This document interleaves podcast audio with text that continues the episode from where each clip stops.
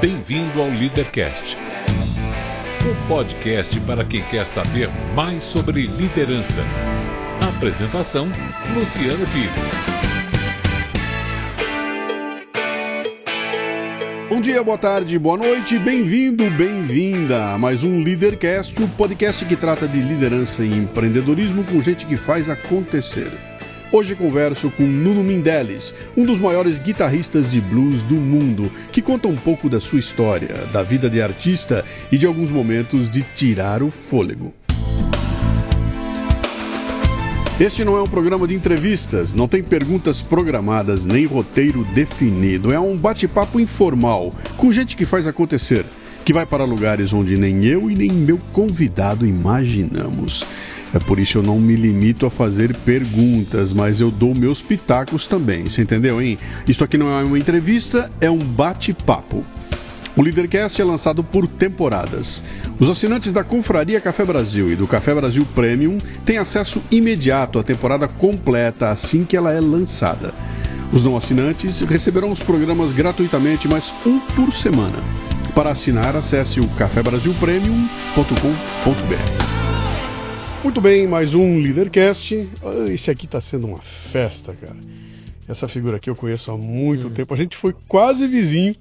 Aliás, foi vizinho assim de condomínio, né? É.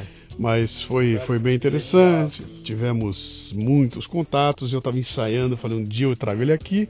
Acabou que deu certo hoje. E. Bom, eu não vou falar muito agora, não. Deixa, deixa a coisa rolar que vocês vão ver como é que é a história aqui. Três perguntas dão abertura nesse programa e são as únicas três que você não pode mentir nem errar. E... Presta atenção, presta atenção. Seu nome, sua idade e o que, é que você faz. Bom, meu nome é Nuno Mindeles de Macedo Martins. Hum, Eu não posso mentir, certo? sim, Omissão é uma forma de mentira. sim. Então, Nuno Mindeles de Macedo Martins. Idade? ah, 60, 6.0. Sim. E o que eu faço, sou músico, produtor, saltimbanco, Sim. mexo com música, guitarrista. Sim. É, isso é o que eu sou, que as pessoas conhecem, mas eu sei que isso aí é 10% do que eu seria A gente- habilitado a fazer, com certeza absoluta. A gente vai explorar um pouco isso aí. Você nasceu onde, Nuno? Nasci em Cabinda, que é uma cidade no norte de Angola, à beira do rio Zaire, que na verdade nem é norte de Angola, já é geograficamente fora de Angola, mas é Angola por tratado, que é o Tratado de Simulambuco, é o enclave de Cabinda. Mas eu saí de lá com um ano, nem conheço a terra onde nasci. E daí eu fui para Uambo com um ano e, e fiquei em Uambo Angola? até em Angola? Angola, sempre em Angola. E fiquei em Uambo, que na época se chamava Nova Lisboa, até os, no, até os 9 para 10 anos e ali eu já come, já tava, já tocava. Uhum. Ali Seu- já seu- tinha rolado uns violõezinhos. Seu pai e sua mãe vieram de onde para Angola? Então, essa é uma longa história. Não é uma longa, eu vou tentar fazê-la curta. O meu pai, português, eh, com 18 anos, foi parar em África como um Indiana Jones, porque o pai dele, o meu avô paterno, era eh, parte do funcionalismo público de Portugal na época e teve alguma desavença com Salazar, o ditador. Eu- essa história nunca me foi contada porque não se podia falar, no, porque a ditadura foi até 76, quando- 75, quando eu saí de lá, até 74, eu saí em 75. E, e, e aí, por conta dessa. Por conta disso, ele foi. O Salazar tinha duas táticas, assim, mandava. eh, ou mandava matar a PID, que era a, KGB A lá do polícia, sim. local, que, que diz que a KGB é fichinha perto da Da PID. polícia portuguesa. O cara só de pensar em alguma coisa já dançava. Inacreditável. E aí, e era ele e o Franco, né? O Franco Sim, na Espanha. sim. E aí o meu avô, então ele tinha essa coisa, ou fazia isso ou mandava pra África. Isso é real, parece um negócio do, do- do- da época do, da- do, do navio negreiro, mas é verdade. Então o que ele fala, ó, o meu avô foi mandado a Angola resolver um assunto. Ah, vai lá resolver um assunto nas colônias, tal. não. E quando ele ia voltar, avisou o, o governo, falou, ó, é o seguinte, já está resolvido, estou voltando. Falou, não, não, fica aí que a tua família já está no avião, no ar nesse momento, indo para aí. Assim o meu pai foi parar em Angola. Caramba, cara. E o meu. E, e o que aí ele foi parar em Cabinda, que foi exatamente ali na floresta do Mayombo tal. E foi. E ele literalmente virou um Indiana Jones. Ele contava coisas incríveis, tipo, ele eh, usava uma 16mm cartucheira para atirar em pato ou perdiz e tinha uma, uma corda na ponta do cano e ele no barco pescava Então ele pescava com a, a, vira, a, a, a 16 milímetros, era uma, uma vara de pescar. Que também Se atirava. dava peixe, ele puxava o peixe. Se passava pato, ele atirava o pato. e aí ele. E aí, no meio disso, aparece uma polonesa branquinha. É, devia ser um filé, um pitel. Era a minha mãe. Por quê? Porque a minha mãe é, filha de um empresário, na verdade, é, isso é longo, mas ela é, é o padrasto dela, a, a, pessoa quem ela considera pai de fato, era um era um príncipe português, assim, não era príncipe que não polonês, português, português, sim, porque aí tem o minha... isso vai ficar confuso para você editar. a minha família é de refugiados. A minha família é de refugiados. É. Eu espero que acabe nos meus filhos. Sim. Mas como está virando Venezuela aqui, nunca se sabe, né? De repente até eles vão dançar. Né? Mas enfim, a família é de refugiados. Do lado da minha mãe, depois me lembra para voltar para África, por favor, tá. que eu vou esquecer que eu já não tenho mais uh, neurônios. Tá. Então é assim, do lado da minha mãe, poloneses, ucranianos, Segunda Guerra, fornos, judeus, uh, holocausto. Ok. Né? E então Então, o que acontece? Foi o, a, o crossover, a cruzada clássica de quem fugia da guerra. Só havia dois países que não estavam em guerra, o Canadá e, e, Portugal. Foram os dois únicos países que não entraram na Segunda Guerra Mundial. Então, quando começou esse negócio de, de perseguição nazista e aquela história toda, o, o roteiro clássico era uh, vai para Portugal para dali ir para os Estados Unidos. É mais ou menos isso que acontecia sempre. Primeiro o cara saía da Polônia ou da coisa, pulava em Portugal e era um trampolim. E de Portugal ele já fazia, pegava um navio e ia para as Américas. E foi isso que a família Mindeles fez. Então, três irmãs e um irmão e os pais, portanto, os meus bisavós maternos. Então, os meus bisavós maternos a, a minha avó, duas irmãs e um irmão foram para Portugal e depois é, uma parte aí que acontece da minha avó ter ficado em Portugal. É, mas as irmãs e o irmão e os bisavós, Nova York e Canadá. E a minha avó ficou em Lisboa. Porque ela, entretanto, já. É, o, o, o meu avô sanguíneo Salomão Leiba Stab, é, era um playboy da, de primeira e já tinha já tinha mandado a minha avó tomar banho, assim. Hum. Minha avó ficou sozinha com uma filha e ele casou mais umas cinco vezes depois disso. Depois eu acabei conhecendo ele uns 30 anos depois. E, e a minha avó ficou em Lisboa e acabou casando com esse cara que foi educado pelo, pelo, pelo pai do Franco, esse meu, o, o, meu, na verdade, o que a gente considera que é meu avô, que é o avô Bernardo, uhum. que é o segundo marido da minha avó, mas que na verdade cuidou da minha mãe desde que ela tinha um ano e meio, um ano,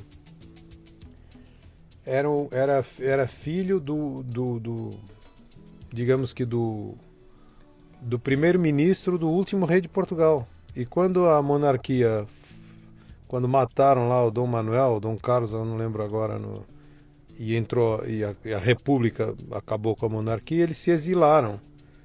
Uh, e, no caso, o pai desse Bernardo, que é o meu avô, vai, e o Bernardo. Então, o Bernardo ficou na, na Espanha a cargo, com a educação a cargo, depois que a gente fala que era o príncipe. Na verdade, era um cara que fazia isso, pilotava avião, campeão de esgrima, aquelas coisas, Sim. equitação. De príncipe. Campeão de, de, príncipe. corrida, inclusive, em Portugal. Uhum. Tem, os mais antigos lembravam dele, era um campeão de de corrida, corrida automóvel. de automóvel tal, que é Bernardo Gouveia.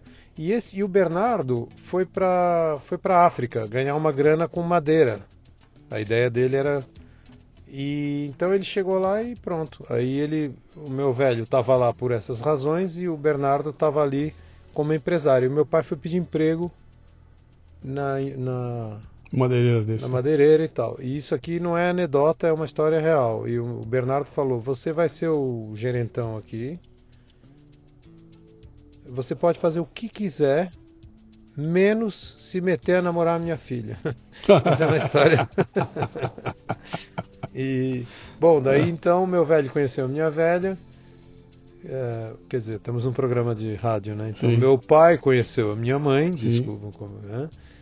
E, e, enfim, nasceu meu irmão ainda no Congo. Meu irmão nasceu na França, na verdade, porque aquilo, a maternidade, como ele era o primeiro, a maternidade francesa, era colônia francesa, o Congo era francês, era muito próximo e, e pô, primeiro filho, então foi.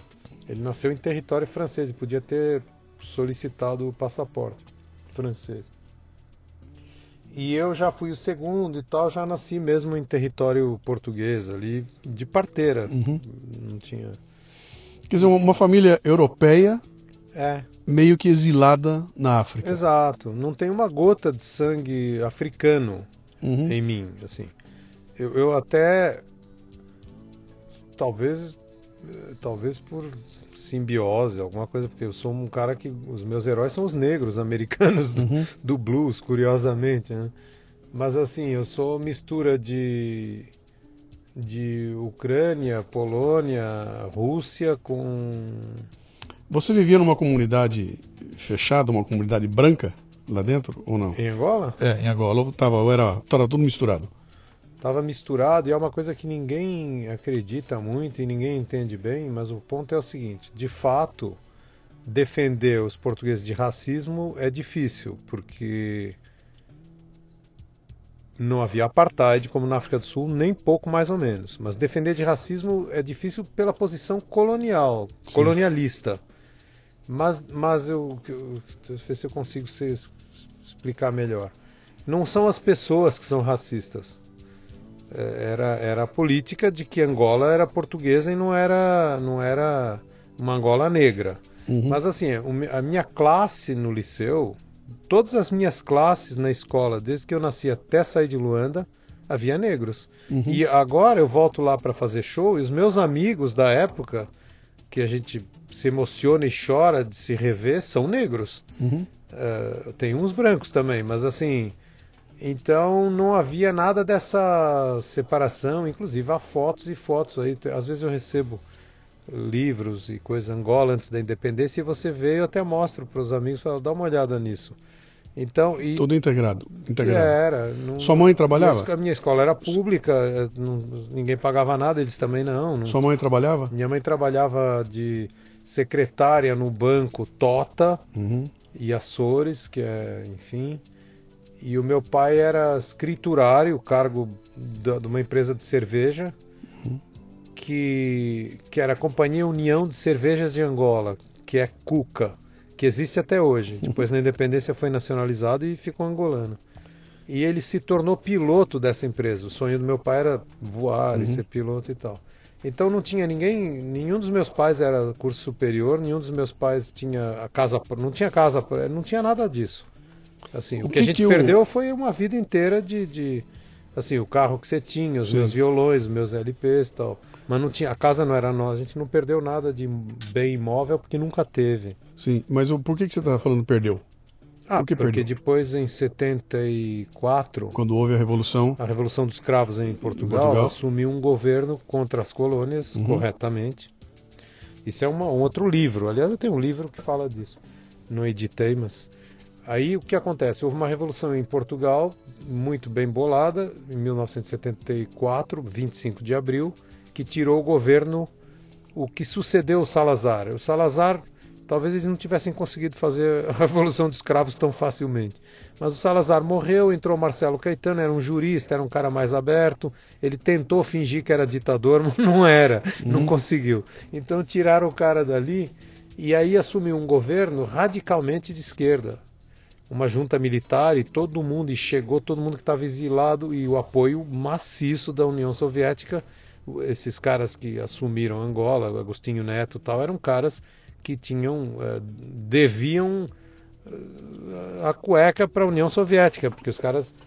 eh, Era como dizia o Salazar: vamos entregar Portugal para quê? Para ser russo, para ser americano, então é melhor ser dos portugueses, já estão aqui há 500 anos. Uhum. Ele respondeu isso a um jornalista brasileiro uma vez. porque até para perguntar isso, tinha que ter cuidado. Mas, se o cara vem falar de independência aqui, vai em cana. Então, é, mas a realidade foi essa mesmo. Aquilo se tornou um satélite soviético, imediatamente encheu de cubano. Isso foi em 75, 74. A part... 74. Você estava com 19 anos de idade. Para você ter uma ideia, eu estava no Liceu Salvador Correia, que é um lugar que todo angolano que estudou, se você coisa, é como se fosse uma universidade de Coimbra, é uma das coisas mais que dá mais produz mais saudade e nostalgia a todos e que é uma alegria. O que acontece no Salvador Correia, eu fui para aula, como sempre, a revolução foi na madrugada de 25 de abril, 24 para 25 de abril, Lá em Lisboa. lá em Lisboa, que em Angola é igual, se não me engano, é o mesmo fuso. Sim. Então, foi na madrugada, tipo, duas da manhã, não sei. Então a gente acordou normalmente de manhã, sabendo, porque as notícias também chegavam a vapor, não, não tinha YouTube, nem portal Terra, nem nada, portal do, do UOL. Uhum. Então, eh, não havia nem jornal logo cedo dizendo, enfim. Mas a gente sabia que tinha acontecido uma revolução, eh, que o governo tinha sido deposto, mas não sabia que governo tinha assumido, se era anticolônia, se não era e tal. E eu fui para a escola, isso essas coisas não esqueço, com um LP de um grupo chamado Kennedy Hit, Sim. em, em, em parceria com Johnny Hooker. Então era Hooker and Hit. Esse e mais uns outros que eu andava sempre, Doors, LA Woman, aquelas coisas embaixo do braço, Pink Floyd, Dark Side of the Moon. Cada dia para a escola com os LPs, ficava discutindo aquilo nos intervalos, trocando disco, ideias e tal. E aí, nesse dia, nesse mesmo dia, quando eu saí de casa pro liceu, ah, eu tinha aula no período da tarde, nessa época, se eu não me engano, então eu saí tipo ao meio-dia para ter aula uma, não lembro direito. Já ouvi tiros em Luanda, na Maianga. Uhum. Eu falei, porra, houve alguma coisa em Portugal, mas já tá vendo tiro aqui.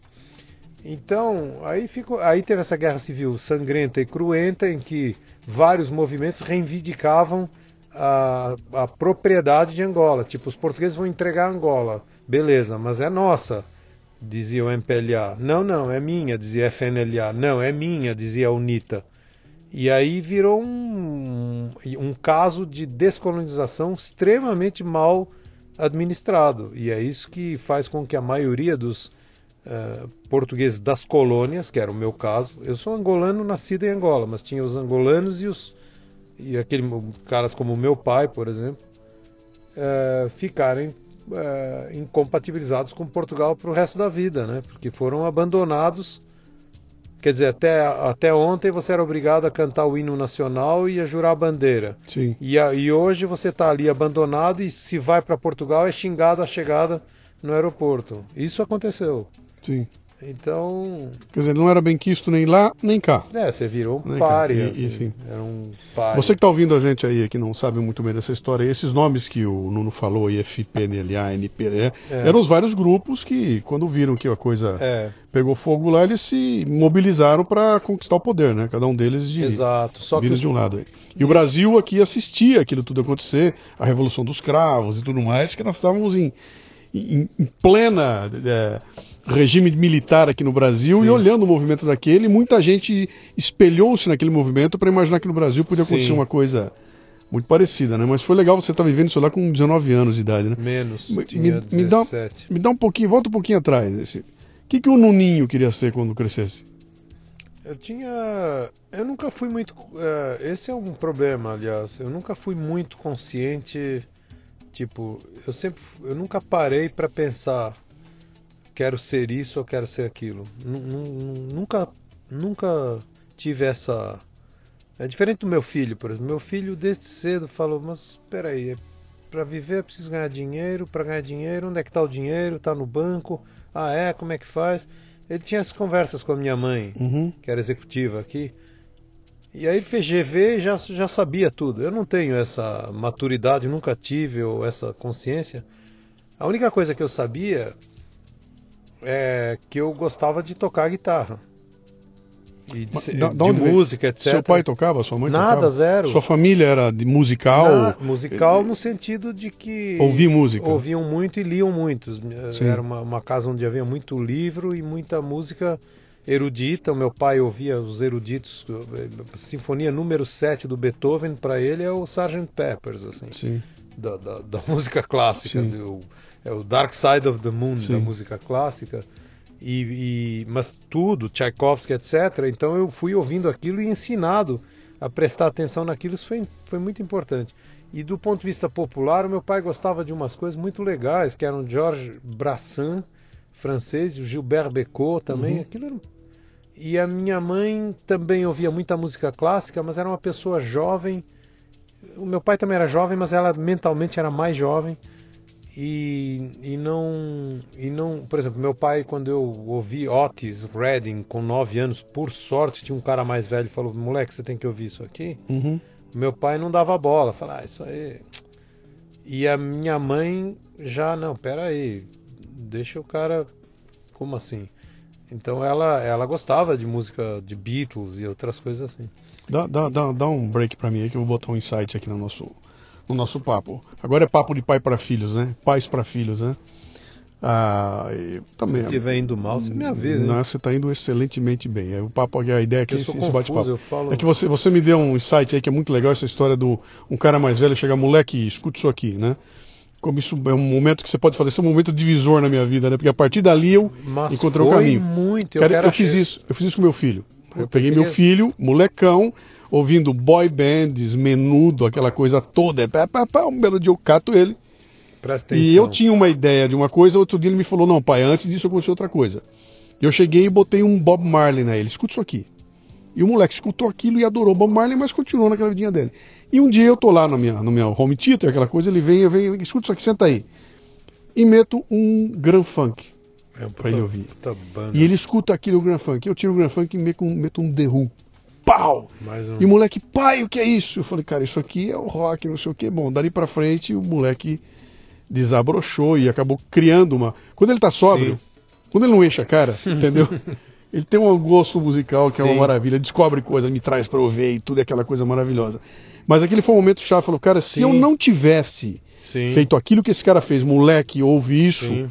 Ele não teria tido esse insight de conquistar ali dali o que o moleque foi Não, adiante, você né? muda a vida de uma pessoa. Sim. Inclusive eu toco, às vezes eu tô tocando em algum lugar e tem criança assistindo Uhum, e dá a sensação de que você vai mudar a vida daquele moleque. sim, E muitos pais já me falaram isso, eu fico até muito orgulhoso. sim. Orgulhoso não, fico realmente feliz com isso, porque eh, você pode, no meio disso tudo que está aí, você está fazendo um som e você vê uma criança especada Sim. olhando para você, você saca que está Deslumbrada, né? Deslumbrada com transformando aquilo, né? ali. É. Então, e- então o que acontece? O cara no mínimo quero ser músico, quero ser guitarra, no mínimo. Uhum. Mas eu fiquei eh, falando especificamente de filhos. eh, em relação a esse, esse cara era um cara mais velho que eu, pouco mais hoje, mas na época eu tinha nove. E esse cara, que eu adoraria saber, caso ainda seja vivo, que eu vi qualquer coisa que talvez já não seja, e ninguém mais sabe desse cara, era um. Eu, eu antes de. Antes de sair de. Eu, quando eu estava em Wambo, te contei em Nova Lisboa, houve uma fase em que eu mudei para Luanda, dos 9 para 10 anos. E nessa. nessa entre fecha uma casa para alugar outra em Luanda, a gente ficou numa pensão. Tipo, devolveu a casa alugada, Uhum. saiu, tirou as coisas e ficou numa pensãozinha por dois, três dias para depois ir para Luanda. Nessa pensão eu conheci esse cara que estava fazendo a mesma coisa. Tava indo mudar para Luanda. Ah, a gente vai. Estão indo para Luanda, tal. Só que o cara tinha uns 15 e eu tinha 9. E e o cara era um cara legal com criança, assim. Ele não era um era um cara legal, simpático, talvez fosse infantil também, eu não sei. Ele era de fato um pouco infantil, brincava, fazia imitações de, de, de atores e tal, era um puta louco. E, e eu e o meu irmão, eu tinha uns 9 para 10, meu irmão tinha 10 para uns 11 para 12. E aí a gente falava, quando eu chegar, quando eu for. E ele via eu já com latinha de charuto, caixinha, tentando fazer música. Eu só falava em música, com aquela idade. E com violões de lata e coisinhas assim. E aí ele falou, pô, eu vou morar em Luanda, eu vou morar. Uh, vou morar. Tá aqui, ó.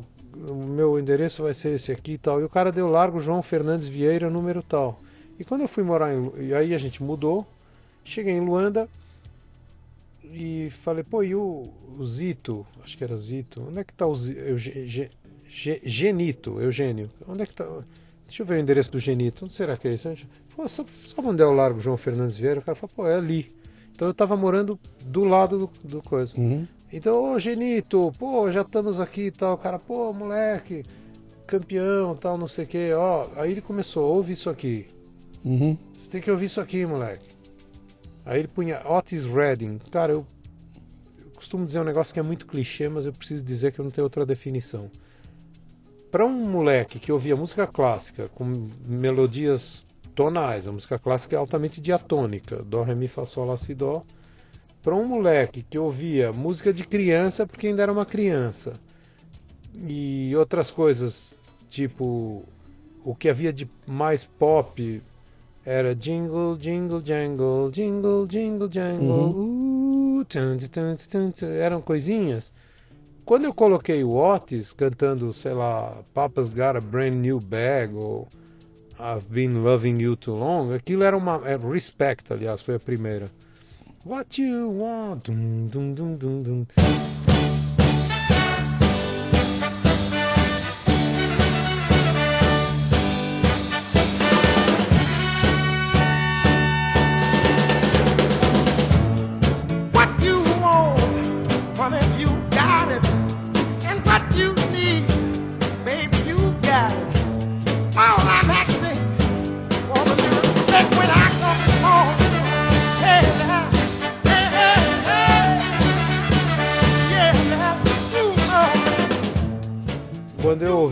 Isso, era uma massa sonora dura, difícil, dolorida, mas do, e esse é o clichê que eu odeio usar, mas não tem outra expressão, que era uma dor do tipo sexual, que dói, mas você quer mais.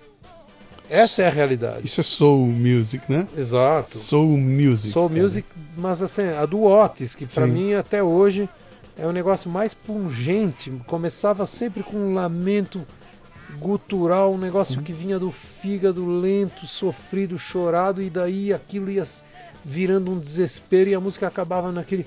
São quase todas assim. Aí eu ouvi aquilo, eu falei, não acredito. Aí comecei a ouvir. E o cara me ensinava umas coisas, ele sabia, ele não só ó, ouve isso aqui, ele falava, ó, esse cara, eu, presta atenção nessa outra aqui, porque aqui o Otis, não sei o que. Aí eu fui ouvindo aquilo e havia uma loja de discos. Na, eu morava numa coisa, numa coisa que chamava Avenida Sada Bandeira, que hoje tem um nome qualquer soviético, sei lá. Comandante Coela, sei lá, não sei. Hoje é outra coisa. E aí eu fui. Né, e no, no fim da, da avenida, no fim não, ela era longa. Num ponto dela, nos cruzamentos lá para diante, havia uma loja de discos, que a gente chamava de discoteca. Não sim, era. Sim. Discoteca não era o Sim. se chama discoteca. Com cabininhas para você ouvir o disco. Com cabine para ouvir. É, com, tá, tinha, uma, tinha uma assim em Bauru, tá? Puta, Nessa mesma época. E a gente ia lá e pegava o disco, entrava na cabininha, ah, punha agora... o disco para ouvir antes de comprar. Exato. É, o pessoal que está nos ouvindo aí, que não conhece muito, cara, quando, quando o Nuno dá uma referência tipo What's Reading, né?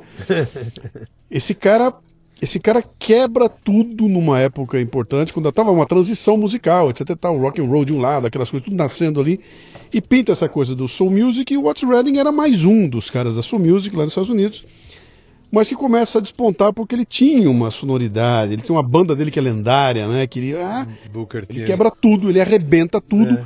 e todo mundo, meu, quem é esse cara? Quem é esse cara? E naquele processo todo ele pega e está compondo, e ele compõe uma música chamada Sitting isso, in the Dock of the isso. Bay Junto com o Steve Quando ele apresenta essa música, o produtor escuta aquilo e fala: Meu Deus, eu tô arrepiado aqui, olha.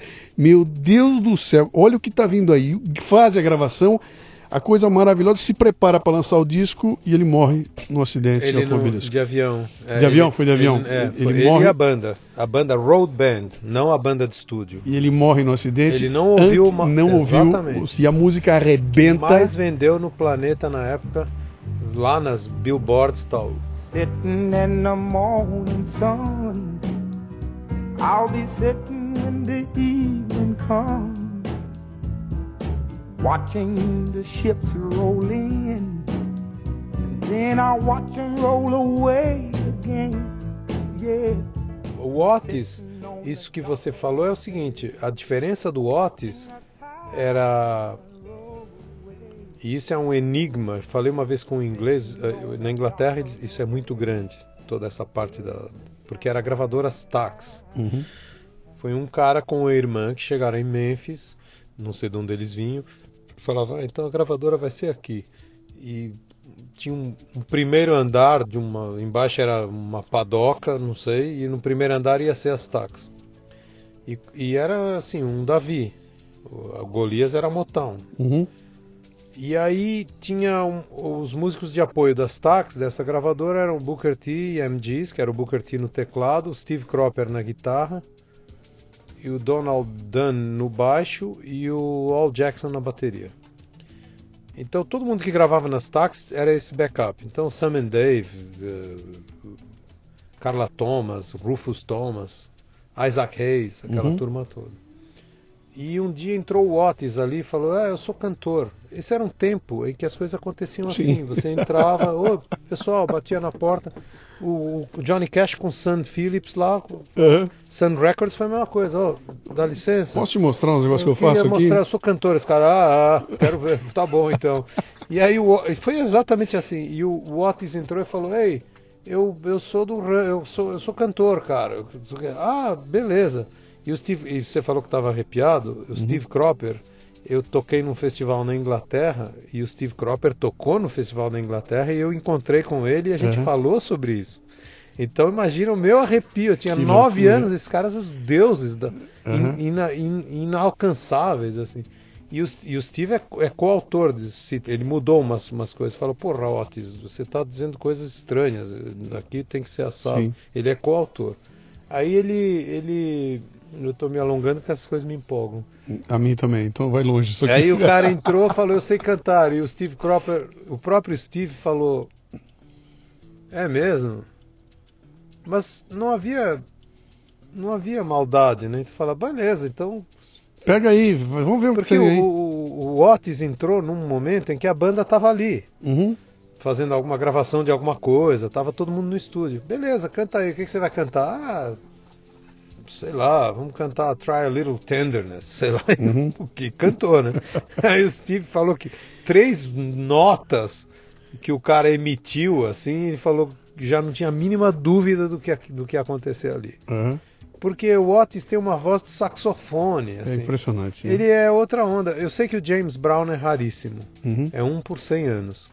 Garantidamente acho difícil um cara igual o James Brown em menos de 50 anos, então vai. Uhum. É difícil.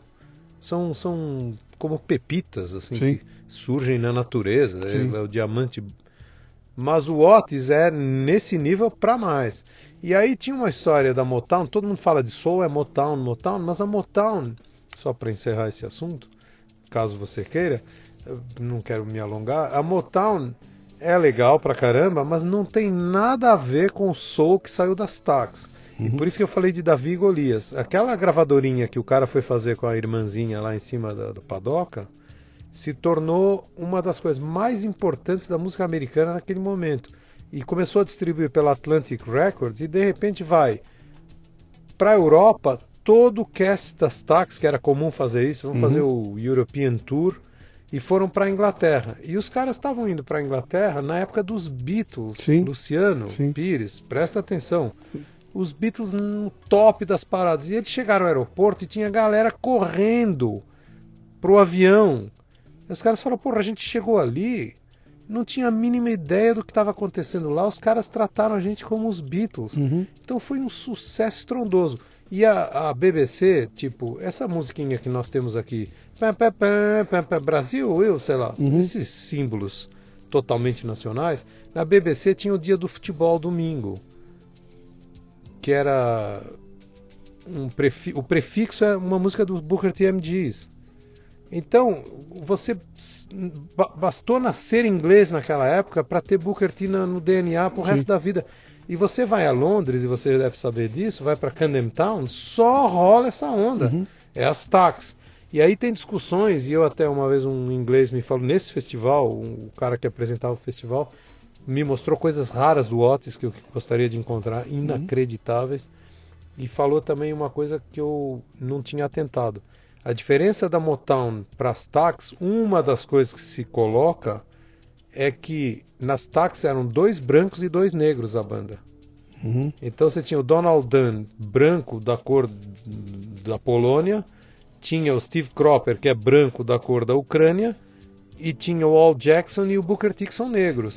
E que a- as- a- os críticos e muita gente acha que isso é que deu uma historinha completa. E a, a- a- Motown era totalmente negra. E isso faz algum sentido, porque o branco é realmente diferente. Você pegar o Wes Montgomery, que é a melhor guitarra de todos os tempos, junto com o Pat Martino, que é monstro, são dois monstros, mas uma coisa é uma coisa, outra coisa é outra coisa. Parece que o branco, depois você decide se edita ou não, coloca aquele efeito Rede Globo em tudo. É mais enciclopédico, é mais. não sei o que acontece. É, Há uma diferença. E É o negro, é um uma timbre- força, o negro é uma força da natureza. Natureza. n- n- Sabe que eu, eu fiz os programas aqui e, e fiz o fiz o falando do Led Zeppelin, do Queen, da- das bandas, do, do Dire Straits e tudo mais. E cada vez que eu vou contar essa história, eu volto na raiz dessas bandas e vou procurar lá.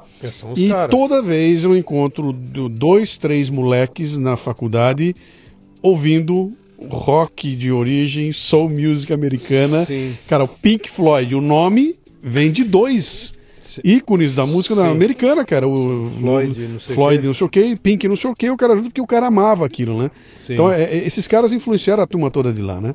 Caramba, nós, baita volta que nós demos aqui, mas tava, tava é, bom. eu ia falar um negócio. Vo- Volta pra tua história lá, cara. Não, é, não, mas é isso mesmo. É. É. Em dado momento, a partir dos anos. O Brasil não se ressentiu tanto dessa influência toda, dessa influência arrebatadora. Porque o Brasil tem uma. Um, o, que, o ponto que eu acho é o seguinte: o Brasil tem uma vocação exportadora que poucos países têm. Então você tem os Estados Unidos. eu- uma vez eu falei para o Benjor, enquanto eu tive a, tive a grande ventura na vida de falar pessoalmente para o Benjor que ele veio no mesmo pacote para mim desses caras. Porque eu tava ouvindo B.B. King, tava ouvindo Grateful Dead, tava ouvindo Zeppelin e tava ouvindo Chove Chuva. É, e então eu falei, você para mim faz parte desse pacote mítico, não, não tem diferença. Você veio junto com os caras. Eu descobri que o Benjor, e agora vai aqui uma coisa, ele é meu fã, assim, da questão do blues, então já fico super orgulhoso e, e rolou esse encontro e tal. Então o que acontece? É, é, o Brasil exporta, num- ele tem essa vocação de exportador e tá, então tá pouco se lixando no sentido figurado para consumir as coisas. Você consome, mas é, uma, é diferente você consumir o que vem de fora E ficar aqui. eh, e ficar aqui eh, e quando você é o cara que exporta do que ficar só consumindo como a Holanda ficava ou Portugal ou Espanha. Entende o que quero dizer? Então o mundo e aliás o Chile e a Argentina também. Tem uma sintonia imediata quando eu falo com chileno argentino com boliviano ou com holandês ou com espanhol. É a mesma conversa quando, quando é com o Brasil a conversa muda porque é, o mesmo quando o cara é super é, aficionado em- nisso, como você, por exemplo, que é ligado todo no rock brasileiro, tem uma carga de, de, de DNA de música poderosíssima, de arte, enfim, daqui, tinha, né? Agora temos outras Sim, coisas aí sim. rolando, mas enfim. Então, o que acontece? Essa é a minha única explicação. O pessoal não estava prestando a mesma atenção, ou estava, mas de uma forma mais relativizada. Que- Quem que vai se desbundar eh, sabe o que eu quero dizer? Quem que vai se desbundar com, com a banda eh, com a banda inglesa não sei o que, quando de repente você aqui tinha o Sivuca arregaçando, sabe esse tipo de coisa? Então eh, fica um pouco menos eh, mítico. Eh, o, o Brasil desconstrói mais as coisas, tipo, ah, peraí, o cara é bom. Eu me vou dar um exemplo do que eu estou tentando explicar. O Gênesis veio fazer show no Brasil e de repente o, o Phil Collins, que na época era o batera e que é um grande baterista, ele toca com o B.B. King, puta batera. É, ele é um grande batera. Ele entrou numa. Já, bom, estamos indo para o Brasil, vou fazer uma pirueta com pandeiro. Eu tinha 18 anos, estava no Rio de Janeiro nessa época, e, eu, e, e caí de costas. O cara fez muito bem e tal. Os amiguinhos ali, que eu tinha acabado de conhecer, os meus recém-amiguinhos do Rio, falaram: porra, foi tudo lindo, menos aquela pataquada lá do cara. eu falei: como assim? Do que, que você está falando? ah, neguinho vem aqui tocar pandeiro, você tá maluco? Então, então, você entendeu? Porra, eu vou dar. Aí eu senti na pele também que eu andei, antes de vir para cá, para o Rio, pra, enfim, para o Brasil, eu tive no Canadá. Então andei vendo, para você ter uma ideia, eu vi Gentle Giant e quem abria o show era o Weather Report. E ninguém nem sabia que era o Weather Meu Report. Deus Formação original Sim. com os caras lá, Sim. Miroslav Vitos. Depois, aqui, eh, de novo, uma arrogancinha. Ó, ó, Depois peraí, disso, eu toquei em festival peraí. com- Você- com- quer ver o que que é o Weather Report? Escuta isso aqui, ó.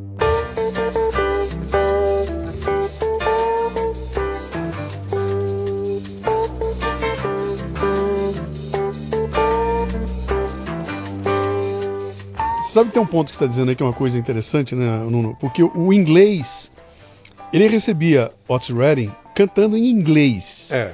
Então ele tinha música e letra Sim, ao mesmo tempo. sim. Os brasileiros passaram a vida recebendo a melodia e o ninguém É, entendia é, nada. é. E outro dia eu estava pensando a respeito, né? Falei, você vê o mérito do. eu- eu- quando eu fiz o programa do, do, do Queen, que eu fiz o programa do Bohemian Rhapsody, né? E fala o impacto que essa música tem em qualquer um dos brasileiros. Você Sim. escuta aquilo, os caras ficam enlouquecidos e nunca entenderam o que, que o cara tá dizendo na letra. É, ele faz falta. Que- Mas você vê, olha o poder que isso tem. O que, que era aquilo? Era a melodia Sim, do instrumento, a melodia da voz, que não se entendia o que o cara tá falando. sim. E, olha, e, e o pessoal chora quando escuta aquilo, sem entender o que ele tá dizendo. Sem entender o que está dizendo. Imagina. Imagina lá, É, é. quando o cara pega e entende o que está sendo É, dito é, lá. Né? Deve ter uma, uma outra coisa louca. Bom, Mas- você escuta Otis Redding e fala, essa é minha praia. Com 19 anos, Só para finalizar, quando eu vim do Canadá, só para acabar, só Aham. para firmar esse ponto aí que eu acho dessa questão do poder do Brasil, porque o que é lá fora, fora do Brasil, aqui também, mas enfim, mas lá com mais força talvez, é, o que, que tem poucos países que exportam. Então os Estados Unidos exporta, exportaram cinema, Hollywood, o jazz, o blues, aquela porra toda, mas exportaram maciço, né? China, Israel, todo mundo. E o- a Jamaica exportou o reggae e o Brasil exportou que, que- a bossa e a música brasileira. E pouco mais, se você reparar, eh, Luciano. Não estou falando de regionalismo, não estou falando de tango nem de polca. Estou falando de movimentos eh, que, aliás, nem coloca a Tropicália nisso. Tem gente que, enfim, isso é mais polêmico. Eu posso ser xingado no seu podcast, mas na verdade esse negócio da Tropicália ah, seria. Então o Focus, que era música tirolesa com rock, é a Holandália, e os Beatles são a Britanália. Se, se o negócio é antropofagia e transformar em. no- Então, é, enfim. Mas a bossa nova e aquela coisa toda.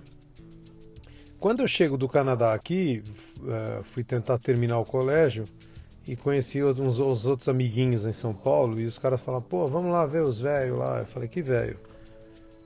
Não, vamos lá ver o Hermeto Pascoal. Era velho pô, pra ele na época, a gente tinha 18, que, que ano era isso? 77, 76, 77. O Hermeto, tava O Hermeto devia ter atacado, 30 anos, né? só que pra nós era velho, né? Uhum. E eu, e eu falei, mas quem é esse cara? Olha isso. Os caras, pô, o Hermeto tocou com o Miles Davis. Eu falei, pô, mas quem? E eu fui, assim, sem botar fé, porque o rock, quando eu cheguei aqui, e agora vai um pedir desculpas antes de falar, eu achei que não tinha muito a ver, assim, era meio. O rock? O rock era. O rock brasileiro ou o É, rock o daqui, em geral? O, O daqui. brasileiro. Eu via todo mundo fa- cair de costas com isso, com aquilo, eu ia ver o negócio e falar, Que ano era? 76, 77. Eu- 76, eu não- 77. realmente não me impressionou. Achei Sim. aquilo muito estereotipado, com falta de linguagem, enfim, pronto. Deve ter sessões que eu não conheci, mas enfim. Mas então quando eles falaram o Hermeto pra cá, o Hermeto pra lá, eu falei, "Hum, beleza. Eu fui com os caras pra ir com os caras, pra dar risada e ver mais alguma coisa. Quando chego lá, era o Hermeto no Teatro Municipal, com o Nenê na bateria, o, o Itiberê Schwartz, no baixo e o Jovino no teclado. E eu começo a ouvir aquele negócio. Eu tinha visto o Weather Report, tinha visto tudo que você pode imaginar na minha frente lá fora. Eu falei, mas esses caras não só não devem nada, como. né, não só encosta, como Até passa. Acho que até passa, porque deram- o Hermeto tava tocando tuba, depois pegou cavaco, depois pegou piano, depois tocou sax. Eu falei, putz, que é isso? Mas eu caí tão de costas naquilo ali. Então, Luciano, esse país não. Ele tem. Ele certamente é imune às influências externas de uma forma maior do que uma Holanda ou uma Espanha e tal.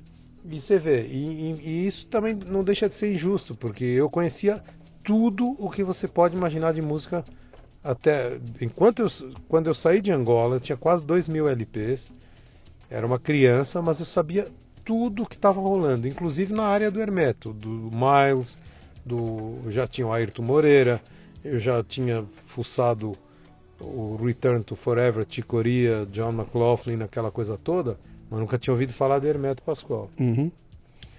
É, me alonguei, desculpa. Mas, mas vamos, vamos voltar Voltando- naquele ponto lá. Você, você sofre aquele impacto e aos 19 anos de idade começa a parecer que a música podia ser a sua. Ou você estava naquela história, estou me preparando para fazer uma universidade, vou fazer engenharia, É, vou fazer medicina, vou fazer o quê? Quando é que a música começa a aparecer como uma.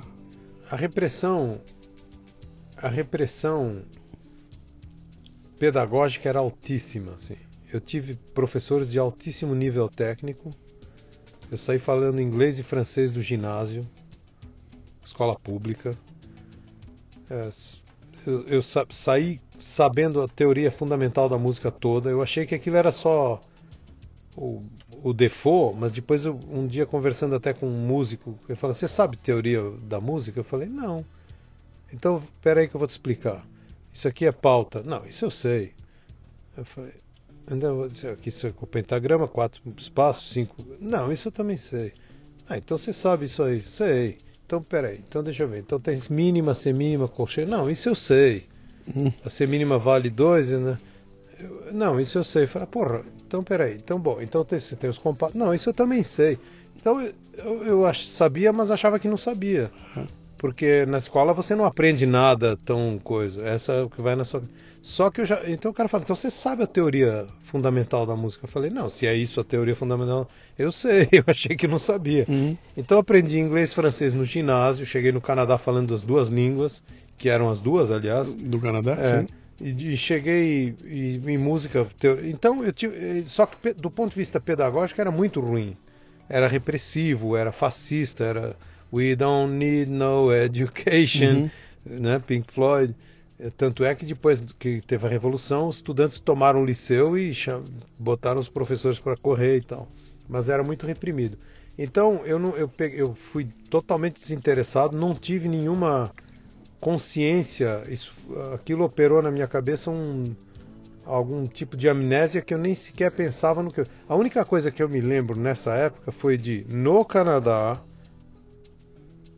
em Angola eu caí de cabeça no blues assim de uma maneira obsessiva. Eu fu- Eu fui arrebatado de uma forma, eh, como é que se diz, Você foi abduzido. irrecuperável? Irrecuperável por aquilo tudo, não só o blues, mas o blues. E eu me lembro de escrever para um amigo quando eu estava no Canadá, porque aí eu vi o Willie Dixon ao vivo com o Roy Buchanan, com a banda da Chest Records lá, que hoje passa o filme Cadillac Records, eram aqueles caras na minha frente, assim, de, dava pra- pede para o Willie cantar Wang Dang Doodle, nesse nível. e chorei, eh, porque eu tinha os discos dos caras, eu achei que esses caras eram deuses. De repente estavam ali na minha frente, eu ia no banheiro com vergonha, porque tipo, cho- chorava é, convulsivamente, assim, e as pessoas podiam não entender, mas era emoção, assim. E, e eu lembro de ter escrito para um amigo e falar, cara, nunca mais deixarei de fazer blues na, na minha vida. Isso foi. Mas eu nunca pensei é, maduramente sobre nada. Essa é que é real. Aliás, é, eu sou assim até hoje. Às vezes eu tô com 60 e, e chego a uma conclusão aos 59, assim, fala, porra, mas eu devia ter feito aquilo. Sabe, assim, completamente easy rider, assim. E é pena isso, porque eu podia ter criado atalhos fundamentais até para minha vida e nunca fui de. E sou bastante perfeccionista e muito ligado só na. Tipo, até hoje eu me preocupo como tocar guitarra. Porra, já não precisava, já podia relaxar um pouco e inventar uma história qualquer. Que, que- mas não, tem que ser. Não, a guitarra. Não, mas veja bem, isso aqui não foi bem gravado. Eu podia ter sido melhor. não saio disso. Eu estou andando nesse círculo desde, desde que nasci. Assim, não, podia ter sido melhor. Mas me fala, me, me fala uma coisa, agora. Você decide que, que no Canadá. Deixa eu tentar pegar. O momento em que você olha para aquilo e fala, cara, acho que isso pode ser uma profissão. Trabalhar com música, viver da música pode se tornar minha profissão. E acho que é isso que eu vou fazer. Nunca, nunca. Foi acontecendo? Eu nunca pensei assim. Porque na minha cabeça eu fui tão reprimido por, pela, pelo, pelo contexto em que eu nasci, pela forma ah, errada, e não estou culpando, não estou. Não, não, não, Se vitimizando. é, não tô vitimizando e também não estou querendo ser algoz de quem. Hã? Não estou querendo condenar quem fez. Era a maneira como as pessoas pensavam, era um meio. é, essa, essa forma faz você se sentir fracassado se não tiver um curso superior. Sim. Eu acabei me formando em direito, não porque eu quisesse realmente fazer direito, mas porque na minha cabeça, quem não tem um curso superior é um fracassado. Uhum. Então eu fiz um curso, foi bom por uma coisa, meu pai morreu, eu estava formado, então ele pode ter ficado feliz porque tinha um filho que era doutor. Sim. Mas e Mas- hoje me mas ajuda nos contratos e tal, mas eu nunca exerci. Nunca exerceu, nunca, Não, nunca fez nada. mas, eu, mas tipo, eu não ficaria bem comigo mesmo se eu não tivesse feito aquilo. Porra, hoje em dia, analisando friamente, eu perdi cinco anos, seis anos num curso que eu podia ter eh, ido para Nova Sim. York fazer show, Sim. sei lá. Mas, sabe? Então, eu não pensava nisso porque eu eh, essa essa essa teoria, essa coisa de esse- acaba impregnando o seu DNA essa essa coisa de que se você você você tem que ter uma profissão. Você fala, você é músico. O que, que você faz? Sou músico. Sim, mas qual é a sua profissão? Sim, sim. músico tem piada. Sim, o que, que você, além de você é músico, o que você, Não, faz? mas você, você, trabalha é com engenheiro, advogado. que- então, eu, eu pensava, eu devo ser músico, mas eu nunca vou poder ser, né? Porque eu tenho que ser alguma coisa na vida. Era Uhum. isso que ia na minha cabeça. Exatamente isso. Ah, não, eu sou músico. Uhum. Mas como músico não é nada, não dá para ganhar dinheiro, eu só ouvi isso a vida inteira. Eu vou ser. Eu, eu tenho que fazer direito. Ah, o direito também foi por exclusão. Tipo, por que, que não tem matemática? Uhum. direito não tem? Beleza. Nuno, eu entrevistei aqui várias pessoas, entre elas eu entrevistei o, o Aquiles Priester, que pode ser colocado entre os maiores bateristas do mundo hoje. O Kiko Loureiro, O que? que é um dos maiores guitarristas do mundo Ele é hoje, né? monstro, Por aí que ele tá lá. monstro, monstro. E os dois me contaram uma história muito parecida relativa a, a uma obsessão para chegar lá. Eu me lembro, o Kiko falava, eu botava aqueles discos, cara, eu botava o Steve Vai, e eu falei, eu vou tocar que nem esse cara. Ah, não, isso- E o bicho mergulhava naquilo Sim. e eram horas e horas e horas. Sim. Até o Aquiles falava um negócio legal, o Aquiles falava, cara, eu estudava 11 horas por dia. Depois de dois anos, não tem como não virar um monstro. O Aquiles falando aqui, né? 11 horas por dia, cara, ele falou, você vira um monstro, né? É. É, você entrou numa dessa também, Sim. de pegar a guitarra e falar, cara, eu vou Debulhar, debulhar até o, vou o limite. decifrar. Não, isso foi, isso foi desde sempre. Então, mas isso era o quê? Era, era uma curtição tua ou era o teu estudo para se preparar para Não, não era lá consciente. na frente? Era pelo prazer da, da, da, da- Não, não, era uma. Não era o prazer também, porque teve muita angústia nesse processo. Uhum. Eu ficava, essas horas todas que o Aquiles falou, eu ficava também. Sim. Mas. Mas. Não era. Deixa eu ver se eu acho um exemplo bom. Não era consciente, tipo, ah, eu vou fazer isso porque eu quero ser o melhor guitarrista ou vou viver disso. Era como se fosse. Eh, Imagina que você você cresce tem que aprender a se vestir. Então eu- isso aqui tem que ser sabido. Eu preciso decifrar esse negócio aqui. Era um toque. Eu, até hoje eu digo isso. Você me falou uma coisa uma vez É, que eu é. usei até num texto meu. Os caras falam, não, você toca pra caramba, esquece, eu, você eu, toca. eu usei num texto que você falou, você me contou uma vez, você falou pra mim, cara, a hora que eu tô. Quando eu subo, pego a guitarra e começo o show, É, é outra pessoa que tá lá. Ele É falou- verdade. Você falou pra mim, isso é uma espécie de autismo. eu acho. Porque eu, às vezes, eu nem eu sei o que tá rolando lá e Exato. rola naturalmente, né? Exato. Porque talvez essa obsessão já tivesse lá. Pô, ainda não sei fazer isso, Eu mas... acho que é um quê de transtorno obsessivo compulsivo combinado com autismo. Eu- Uhum. eu- é incrível eu dizer isso, mas eu acho que é um pouco isso. Uhum. Porque é, não tem nada de consciente nisso. Ou então é uma. É uma. É uma. Uma espiral de. de é, irre, irre, irrefreável. Tipo. é, Isso veio no mesmo pacote também para mim do desenho e de outras coisas. Por isso eu acho que é até algo genético. É uma expressão, é uma forma de expressão. Exato, porque eu também já era campeão mundial de, de desenho na classe. Uhum. Desde o primário, desde seis anos de idade, ganhou um concurso de desenho, já tinha um Uhum. aplauso dos caras. Pô, eu, me- eu nunca mais me esqueço que eu tinha um concurso, ver quem faz o melhor desenho na escola. Seis anos eu tinha. Uhum. É, e, e falaram, bom, você precisa. Qual que é a história? É sobre o Natal, então temos que fazer o Papai Noel e, a- e o céu e a lua. Não me lembro já o que, que era. Então o que, que eu fiz? Eu peguei, pintei a, a folha toda de preto ou azul escuro e deixei o desenho em si sem, sem cor para depois preencher.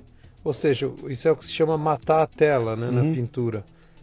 E, e pronto. Então as estrelas ficaram branquinhas, porque eu pintei a volta delas e ficou o fundo todo escuro. Porra, aquilo deu impacto na molecada, tava fazendo garranchos sem. E já de cara ali já, foi, já ganhou o prêmio né? do desenho. Então essas coisas, a guitarra veio meio a música em geral, não era só guitarra. Eu não tinha piano porque é caro, mas eu nas casas dos amigos, Tem um DVD, mas eu sempre fui um inconsciente assim. tem um DVD em homenagem ao Steve Ray Vaughan, que mostra o Steve Ray, que pra você é muito caro, né? É. E, e ela meio que um- tem o show, depois tem um meio que um documentário ali. E lá pelas tantas, os caras estão entrevistando um monte de gente, aparece o Eric Clapton, Assim, e o Eric conta frustração. de, a- do- de como é que ele conheceu, né? Falou, pô, eu tava dirigindo lá indo pra Chicago, não sei o que, começou a tocar um, um negócio no rádio. Eu ouvi aquilo, fiquei enlouquecido. Quem é esse sujeito? Era o Steve Ray tocando. E ele falou, e logo depois eu conheci o Steve e vi o Steve Ray tocando. Ele falou, e aconteceu uma coisa que eu reparei lá. Cara, eu, eu sei tocar guitarra, né? O Eric Clapton falando, eu sei tocar guitarra. Ele falou, mas quando eu toco, quando eu tô tocando ali, eu tô pensando no que eu tô fazendo. Então, na hora que eu vou mudar, eh, tem uma fraçãozinha de segundo onde eu penso daqui, eu vou para ali, de lá eu vou para cá. Sim. E ele falou, e quando eu vi o Steve Ray, eu notei que com ele não acontecia isso. É. Aquilo era uma extensão dele. Ele não parava para pensar. Ele É. pegava aquilo e a guitarra virava ele e ele saía tocando. E, o- e o Eric Clapton levantou uma, uma, uma coisa muito legal, que é aquela história que é a seguinte. Você está falando a coisa do desenho aí. Você tem o talento que você nasce com uma luz que vem não sei é, da onde. coisa diferente. Que é o né? tal do autismo. É o Messi jogando bola. Cara, joga a bola no pé do cara, o cara sai fazendo o diabo. Que coisa é essa, né? É. E tem o outro sujeito que Sim. vai pro esforço e se esforça de montão e ganha o título mundial de Sim. salto em altura, porque se esforçou pra cacete São pra os saltar. né? hemisférios né, do São cérebro. dois pontos que estão ali, né? Tem gente, tipo o Romário, Sim. se contenta com o talento natural. O Romário não treina, É, cara lá e vai, arrepia. é, passa a bola aí, eu vejo, ele fica gordo e vai e. Garrincha. Garrincha, né? Que são esses caras que, que se contentam com essa coisa natural. E tem o outro que tem que estudar de montão. Se ele bobear, ele dança, né? Sim. Ah, tipo lá o jamaicano lá, o, o Bolt. o Bolt. Fala, O Bolt é um animal. Agora, se o Bolt não treina durante 15 dias, ele dança. Ele Sim, sabe disso, né? sim. Ah, quanto disso é, é, é, é, é um nuno. Quando você pega e fala assim, cara, do meu, do meu trabalho, do meu talento, etc e tal. Evidentemente eu nasci com isso, veio não sei de onde, ninguém te ensinou a desenhar, saiu desenhando, saiu tocando, é um maluco, e o outro lado é o cara que olha para aquilo e fala, cara, eu me preocupo até hoje de como tocar guitarra. Tem uma composição aí que torna a coisa irresistível, né? Como é que você, você vê isso? Você pensou nisso alguma vez? Eu sou muito Romário, Uhum. tipo. a- atualmente eu estou fazendo coisas que me pergunto como surgiram. É, coisas, graças a Deus, boas que estão acontecendo do ponto de vista técnico de guitarra, que eu via nos outros e falava, eu nunca vou conseguir fazer isso, e estão saindo. Mas não estão saindo porque eu, eu quase não toco. Só quando eu toco no show. Juro. Você não passa horas e horas em casa Nada, ensaiando para fazer aquela. Eu tinha 15 anos. não- Agora eu faço lá de vez em quando, a Valéria reclama que tá atrapalhando. Que eu, eu toco desligado, assim, vendo a TV, pipipi, pipi, mas ainda assim dá atrapalha. Então ela fala, para, vai tocar isso. Cara, deixa eu. Dá, dá um, tem- dá, não, não, pera, eu, dá- eu queria ter um pera aí. pouco mais esse lado esforçado, Dá um porque eu break teria aqui. chegado mais longe. Dá um break aqui. ó. Eu tô conversando com o Nuno. E o Nuno seguramente é um dos maiores guitarristas de blues do mundo hoje. É, e é, e é. É um cara que sobe lá ó, do lado do BB King, os dois tocam junto e não tem vergonha nenhuma, cara. É- é- vamos lá na pauleira, né? E ele tá me dizendo que a mulher dele vira pra ele e fala: Nuno, você não tá atrapalhando, não. É verdade. Desliga essa porra aí que você tá me enchendo o saco É, você pode tocar na outra sala? Ah, Desligado. Deus. Não é com amplificador nem a pau. Sim. Desligado, guitarra desligada. Você já viu o som daquilo? Ti, ti, ti, ti. Se fosse com o amplificador, ele ia chutar você fora de casa. né? Nada. Falo, você pode fazer na outra sala que eu tô tentando Quer, ouvir. quer que eu pegue outra? Tô tentando ouvir. Não, obrigado. Tô tentando ouvir o filme. Tá, vamos lá, cara. Aí você. Quando é que começa a virar profissão a música pra Ah, você? então, daí eu tava trabalhando na Varg. Deixa eu fazer propaganda da A- Varg. aonde isso? Aqui já. né? Ah, co- como é que você chega aqui? Não, então, eu tava no Canadá, trabalhei lá para comprar uma guitarra só. Carreguei rolo de tecido. Era uma espécie de faz tudo na empresa, assim, não tinha uma função definida, mas eu varri a fábrica, que era gigante. E eu tentei ser cortador de camisa, mas ali os caras falaram, "Ah, vou pôr isso na mão do cara.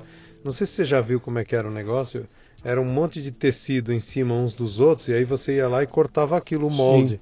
Uma porrada deles ao mesmo tempo. Então você podia arruinar a produção do cara num corte errado. Eu quase consegui cortar, mas aí alguém falou: não, tira esse cara daí. então eu varri o chão, mexia com as costureiras e tal, que tinha umas bonitinhas, e, e varri a fábrica inteira.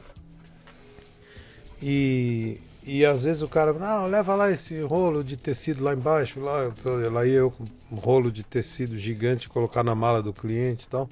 Trabalhei três meses, comprei a Gibson Les Paul Custom 1968. Então já tinha a guitarra, pronto, eu já não precisava trabalhar mais. Aí eu. Você já tinha tocado esse bichinho antes? A Gibson? É. Não essa, tinha tocado uma SG eh, emprestada em Angola, que tinha um cara que tinha uma SG Uhum. e toda vez que eu. Eu não tinha guitarra em Angola e fazia show de, de festival, assim. Uhum. Eu ganhei cachê com 14 anos. Meu primeiro cachê foi 14 anos pela Poligram, assim. Era Valentim de Carvalho, que era Poligram portuguesa. O cara me, queria misturar Jimi Hendrix com, com uma banda africana e foi me mandou me pegar no- na escola, eu de calção. 14 anos. Os amiguinhos falam, pô, o cara. Eu fui buscar o cachê no, no guichê da, da Poligram, no centro da cidade. Os caras, nossa, Nuno, a gente tem orgulho de você. Arrumei uma motoca que eu tinha uma mobilete, era uma maxi push. Hum. Enfim, então eu tinha 14 quando isso aconteceu. E pena que depois veio a guerra eu não tenho esse disco. Que misturava mesmo Jimi Hendrix com música africana. Que o Hendrix era eu. E, e era você fazendo isso? Era, era, Era, era você com 14 anos? fazendo a guitarra no- na produção da. Era uma banda de Angola conhecida. Sim. Tocava em rádio e tal. E o produtor era um português da Poligram, porque a Poligram era portuguesa. E o filho estudava na mesma escola que eu. Então Um dia ele falou: Meu pai quer que você faça um negócio. Eu, como assim o seu pai? Não, é que ele. Ah, legal, mas eu nem dei bola. Aí um dia foi um carro me buscar no- na escola. Eu fui de calção, mais um pouco ia de suspensório, de, de uniforminho. ah, tal, falei, pois não, peguei uma guitarra lá e fiz um solo, uns, uns abobrinhas com o auá na música Aham. Na banda africana. E, foi meu, e ganhei um cachê mesmo, o oficial. Fui lá no, no guichê e peguei a grana. É. E arrumou uma moto. Eu tinha uma- umas mobiletes lá, pifada e tal. Usei aquilo para arrumar uma moto. Você sabe que eu Por que que eu soltei. falei isso tudo? Não, porque nós estamos contando a história da, da, da- da guitarra e tudo mais. Mas eu, eu fiz agora o programa o Sultans of Swing no Café Brasil. Contei a história do, do- da música e tudo mais. E o Mark Knopfler ele conta lá, ele falou, cara, eu compus a música, gravei, era uma música, mas eu achei chatinha, meio pentelha. Sim. E larguei pra lá até o dia que eu comprei minha guitarra. Que eu não me lembro que guitarra era, mas é umas coisas assim, uma Gibson, sabe, aquelas coisas Isso é uma. Fender. É uma né? Fender, é uma Fender, qualquer coisa assim, né? E ele fala, eu comprei a guitarra, e a hora que eu toquei a música naquela guitarra, passou a fazer todo o sentido. Começou- Então é Fender Stratocaster. Fala, e quando eu toquei ali, ele falou, aí mudou Sim. tudo. Porque a letra é tudo igual, só que aí passou a ser outra, aí eu gravei a música, né? sim. Quer dizer, um instrumento fez a diferença. Sim. na- na- na- É, muito difícil fazer essa música sem uma Strato, uma Fender Stratocaster. É, Sim, é uma marca registrada sim, dela. sim. Mas e aí, como é que você veio parar no Brasil? É gozado que eu ouvi uma entrevista do Mark Knopfler, a gente tem mais ou menos a mesma idade, ele toca com, a mão- com o dedo, sem Aham. palheta, a mesma coisa. E aí você começa a ouvir o que ele ouviu e o que eu ouvi é tão parecido. Parecido, assim. sim. E todo mundo fala que eu pareço, inclusive esse disco novo, Angels and Clowns, tem uma música que se chama It's Only a Dream, que nem tem o solo, isso é uma outra história engraçada. O produtor tirou o solo e colocou, transformou em outra música. Que todo mundo fala, nossa, parece o Dire Straits, tal, enfim. Mas parece porque a gente é branco, branquelo, toca, ouviu a mesma coisa, por isso que parece. Não, daí eu tava, deixa eu ver, você perguntou. É, eu como tava- é que você chegou no Brasil? Como é que você chega aqui? ah, daí eu saí do Canadá. Aí o meu pai, que nunca tinha ido pro Canadá, tava tentando salvar as coisas em África. Essa que é a real. As coisas de uma vida inteira, fotos. Eu não tenho foto de infância, nem nada, nem de adolescência. Só, só tenho as que algum exilado. Ah, tem uma foto sua. Você vê que foto é um tesouro maior do que um carro popular, por exemplo, para mim hoje em dia. E já na época era. Então, é, o meu velho veio para o Brasil com a promessa de que ia conseguir fazer isso e aquilo. Tinha um amigo que conseguiu, não sei o quê. E a gente, a gente na verdade estava meio stand-by ali no Canadá. Tipo, para onde é que a gente. O que, que vai acontecer agora? Aí um dia minha mãe falou: Olha, o pai está indo pro, pro Rio e lá vai, ele vai, a gente perdeu tudo, no fim não conseguiu salvar, porque os cubanos saquearam aquilo tudo, o porto foi saqueado várias vezes, e tal. tenho quase certeza que todas as minhas coisas estão em Cuba. E aí, como meu pai estava no Rio, a gente foi encontrar com ele lá, a gente ficou quase um ano sem ver o meu pai, né? A família ficou splitada, assim, um morando emprestado aqui, eu morando emprestado lá. Aí no fim, quando chegou no Rio, não era bem o que tinham falado pro meu velho. E ele acabou não tendo quase nada, o que, o que tinha sido prometido não, não tinha rolado. Ele nunca mais conseguiu ser piloto também, que era uma coisa que ele. Era, era, era a religião dele, era como a música para mim. E pronto, a gente estava no Rio, depois acabou vindo para São Paulo. E aí as coisas estavam. Aí eu tive que. Eu nunca parei de tocar, mas eu. eh, era, parecia quase imoral eu continuar nessa sequência de música e tal com a família numa situação daquelas. Né? Eu me lembro da minha mãe, um dia eu estava lá, continuava tocando as 12 horas por dia. A minha mãe falou: Não, eu não posso acreditar que você está fazendo isso na situação em que a gente está e tal. Então eu fui procurar emprego. Né? Uhum. E Que idade você tinha? tinha nessa altura 17 para 18. E aí eu fui procurei eh, também não tinha muita consciência disso, eu queria um emprego perto assim, então eu ia assim do outro lado da rua, vocês estão precisando de alguém aqui. Mas um dia eu acabei fazendo um, um- apliquei lá para a empresa aérea e, e E tinha, na verdade, eu fiz aquilo para pegar uma passagem, porque você tinha direito à passagem, para me mandar, né? Que eu ia embora de novo. Não para Angola, que não podia, mas eu ia para Portugal, tinha deixado, tinha namorada, as coisas todas, amigos, tudo. E aí acabei por. Aí eu entrei na Varig e pensei, bom, daqui a um ano no máximo eu tenho uma passagem, vou para Lisboa, reencontrar a turma toda e a namorada e tal. Porque foi uma paixão de adolescência federal, assim, de repente interrompida tal. Mas aí eu conheci a Valéria e comprei um Fusca Prazo, então eu costumo dizer que eu não. Por que, que você não foi embora? Eu falei, porque você comprei um Fusca Prazo nos anos 70. Né? Você compra por 30, fica devendo um milhão e meio logo, assim. Nunca, eu já estava preso. Não dá para ir embora mais. E aí conheci a Valéria, eu falei, foram essas. Basicamente foram essas duas razões. Que eu nunca mais. Mas essa é a minha falta de coisa. Eu devia. Eu estava em Nova York em 1976. 75. Sim. Porra. Bob Dylan estava 10 anos antes. Uhum. Não é nada hoje em dia. Eh, Tava tudo começando ainda. 75, 76? 75. Hurricane. Eu tava em 75. Hurricane. Acho que antes até disso, né? Hurricane foi 76. 77, foi por aí, cara. Por aí. Bob Dylan. Hurricane eu tava mas aqui tudo já. Bem, vai, mas tudo bem, não importa, vai, continua. É.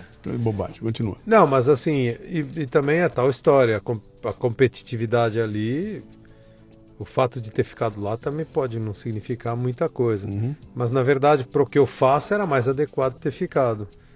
Mas é aquela história, né? Você, eu sou um cara também que, né? Eu sou, é, eu conheci a Valéria. Pronto, ali já virou coisa mais importante era aquilo, não era mais a música nem. Tudo bem que eu tive o cuidado de falar para Valéria, nunca peça para eu a música ou eu, porque eu vou falar eu. Uhum. Eu vou a falar música, a a música. música. é. Você nunca faça essa pergunta. Foi uma, uma coisa que eu falei pra ela antes de casar, nunca mais esqueço. Nem ela. Falei, ó, nunca deixe chegar nesse ponto. Será a música ou eu? Porque eu vou falar a música. Uhum. Mas o fato é que pronto, aí já veio o filho e tal, fui Mas, ficando. mas peraí, calma, calma lá. Você ainda não tá ganhando dinheiro com música. Não. Eu quero saber esse momento. Quando é que é o momento que você fala, cara, ah, sim, sim, sim. é isto aqui que eu vou. eu- eu- não, é, não é na companhia aérea, não é trabalhando aqui, Sim, mas sim. é. A música pode ser a minha, a o meu negócio. É, eu sabia que não ia ser tão simples. A, a vantagem aí foi que a empresa aérea pagava tão mal que não. que eu, quando virou só música, acabei ganhando mais. Assim, numa primeira instância, eu, só perdi os benefícios indiretos. Nunca mais tive plano de saúde, nem. Pagava tão mal, mas tão mal que não, não coisa. Mas eu tive também que fazer um mandrake nisso aí, porque a família, não, tanto da patroa quanto a minha, continuava naquela saga de que você não pode. Agora você tem. é casado, tem mulher, tem filhos. Sim. Não, não, não- nem pense em fazer. E eu sacrificava o fim de semana para tocar guitarra, sacrificava todas as oportunidades, inclusive foi penoso até para a própria Valéria e para a família, porque eu fazia lá, acompanhava o projeto deles, mas sempre que dava um buraco eu ia fazer música. E mas o que acontece é que de repente, trabalhando, eu fiz um disco chamado Blues e Derivados, é, que é, tinha uma versão de uma música do Caetano que é Quando Chego em Casa, que eu tinha ouvido em Angola, pra você, Você, ter uma você- ideia. Eu você ouvia não lá. entende nada. Você não entende Você nada. não entende nada, exato.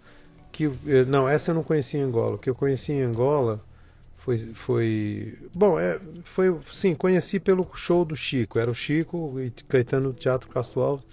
E tinha. E conheci outras coisas, conhecia Novos Baianos. E, é aquela história do pacote, né? Uhum. Do pacote. eh, Secos e molhados e tal. E aí, essa música, eu, eu falei, essa música parece um shuffle. Chicago, assim. Quando chego em casa, nada me. Walking Hum. by myself, I know. Então eu fiz a música nessa onda. E aquilo tocou na Rádio Eldorado direto. Começou a tocar. Era uma produção independente sua? disco? Totalmente. Não minha. É, era uma produção. Eu fiz um show, eu andava lá, isso que eu te falei, tentando fazer show aqui e ali, sacrificando a família. E um dia eu tava tocando num bar na Freicaneca, sei lá, e no final do show chegou um cara e falou: Cara, vamos fazer um disco seu? É, é puta som que você fez aqui. Eu falei: Vamos, que bom. Você tem qual a gravadora? Ele falou: Não tenho, é um, eu sou um estúdio, mas eu vou virar uma gravadora para fazer o seu disco. Foi assim mesmo. Depois eles gravaram Maria Alcina também. Então. Aí o cara fez o seguinte: ele fez, ele tinha um estúdio e, e a gente gravou o disco independente. Ele fez os papéis para virar gravadora oficialmente e lançou. E teve ainda, aí na mesma época em que isso aconteceu, havia um cara chamado Roberto Maia, que existe até hoje, está no 89, Roberto Miller Maia, jornalista, radialista, que tinha, que era da Rádio Brasil 2000. E, e era um cara que, quando ouviu a minha música também, eu não tinha disco nem nada, ele fala, ele tocava fita cassete, Uhum. tocava, falei, isso aqui tem que ser, esse cara eu devo muito a ele. Porque era uma confraria de só quem tinha record deal é que tocava, e ele to... tinha gente que ligava, não vou falar o nome para não azucrinar o cara, tinha gente com nome insuspeito que ligava pra rádio falando, você tá tocando esse cara, não tem nem disco. Olha isso, olha como os colegas podem ser perversos. Enfim, tanto faz. Aí o Roberto toca, o Maia, Roberto Maia tocava as coisas de show, live, punha uns negócios que a rádio era bem legal, era underground pra caramba. E, a, e aí sai Eldorado, e aí a- esse estúdio fez um acordo com a rádio, então eles tinham mídia na rádio e, era o preço do estúdio, enfim, fiz- saiu esse disco que eu chamei de Blues e Derivados, e essa música começou a tocar no Eldorado, direto. Então eu tocava na Brasil, tocava na Eldorado, e tocava muito na Eldorado e tocava muito na Brasil. E aí começou a surgir artigo na Folha, no Estadão, e etc, e não sei o que, e aí começou a complicar na, na, na empresa, porque eu comecei a ser convidado para programas de TV. Eu me lembro que uma vez eu fiz, ah, tinha um programa da Silvia Popovic, um dia eu cheguei na, Varig, tinha um bilhetinho, sabe esses post-it amarelo, é, senhor Nuno, favor falar-me. Era assim, um negócio que dava medo, né? Beleza, lá fui na diretoria, você já chega num outro ambiente, super asepsia, né? Ar-condicionado, tapete. Falou, oh, aqui é o lugar da presidência. Vou levar uma chupada aqui. E aí, essa história é engraçada, por isso que eu tô contando. Aí o cara falou, eu fiquei lá, só quando você entra na sala tem que ficar esperando e o cara tá no telefone e tal. Aí ele desliga. "Ah, senhor Nuno, eu queria saber por que o senhor estava no programa da Silvia Popovic. É, às 15 horas, às 16 horas de ontem.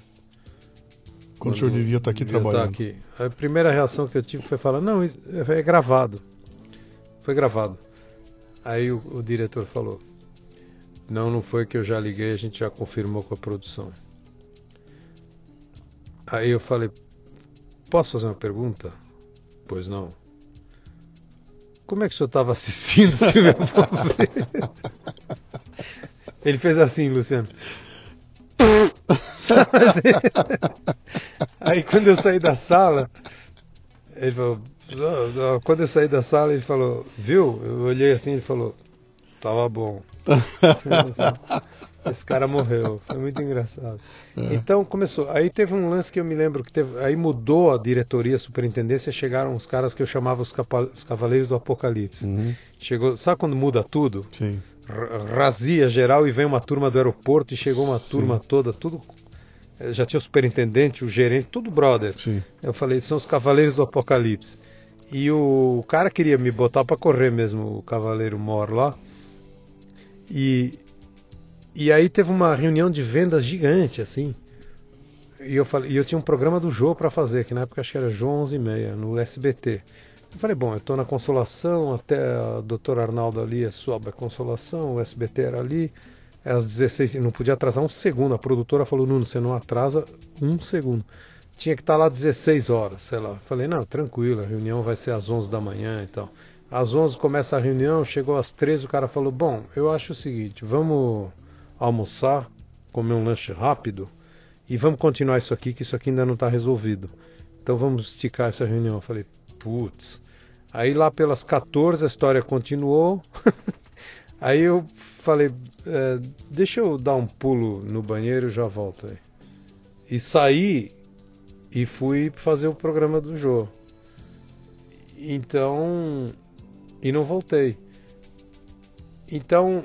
Aí depois eu fui, acabei sendo demitido porque precisava cortar 20% do, Do quadro lá? do quadro, Sim. tava, tava um, um terror de Sim. corte de 20% do quadro. Eu me lembro que eu falei alguma coisa também, mandei um recado. Tinha uns amigos tentando me salvar lá. Eu falava, Nuno, como é que você faz um negócio desse? Eh, eu falei, essa carta não tem nível para ser assinada por um superintendente de uma empresa como a Varig. Que era uma carta mal escrita mesmo. E os caras, entrega- os traíras, entregavam a carta pro cara. E o meu amigo tentando interceptar a carta com a secretária e tal. Mas eu já estava chutando o pau. Sim. E aí eu fui mandado embora num corte. Aí eu cheguei pra Valéria e falei que. Fiz um papel de vítima assim, falei, putz. Fui cortado por causa desse negócio de contenção de despesa e tal.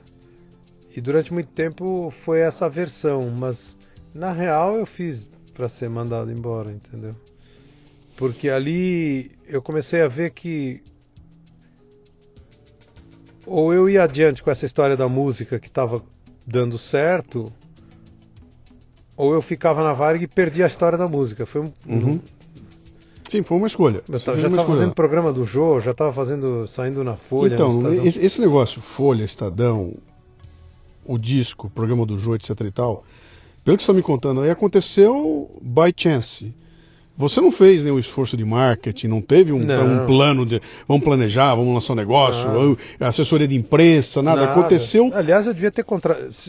eu devia ter feito Sim. uma assessoria a partir dali, né? claro, aco- Não, isso foi aconteceu, aconteceu pela qualidade do trabalho que você fez. Foi pelo é, espontâneo. Os encontros. Um cara te viu tocando, o outro recebeu a Isso. CD, a, o CD, a fita, É. e assim vai, vai e acaba chegando lá, A né? única coisa que eu forcei um pouco foi tocar na Eldorado. Isso eu me lembro. Sim, mas que, que forçou o quê? Tipo, eu fui lá e Por falei, favor, escuta, toca." toca. Eu, eu, eu falei, eu, eu não tenho gravadora, sou eu mesmo. Uhum. Eu sou o meu, o meu estúdio, o meu departamento de marketing, meu- coisa e tal. E o João Lara deu risada quando eu falei isso. Se você for fazer isso hoje, você não entra no estacionamento do- da rádio. Não, Eles te barram no estacionamento, você não chega ele, nem. Ele deu risada, assim, que eu falei. Não, eu consegui. Deixa, deixa eu te perguntar uma coisa aqui então. Então você Foi a única momento. coisa. Eu- até hoje eu sou assim. Eu fui tocar na Inglaterra e um e-mail chegou para mim. Uhum. Fui tocar no Festival Internacional de Montreal, a primeira vez, Uhum. já toquei várias. Chegou um e-mail para mim. E isso é uma, eu te falei do Roberto Maia, quando ele dá entrevista, ele fala, cara, falam do Nuno, ele fala, é uma coisa que eu, isso é uma coisa que eu gosto de falar sempre. O Nuno não mexe uma palha para fazer nada. As coisas chegam Pra na- ele. ele não voa atrás de festival, né? Ah, quando você toma essa decisão, então, cara, que me manda embora, dane-se, eu vou- a minha escolha agora é, é ver seriamente a coisa da música.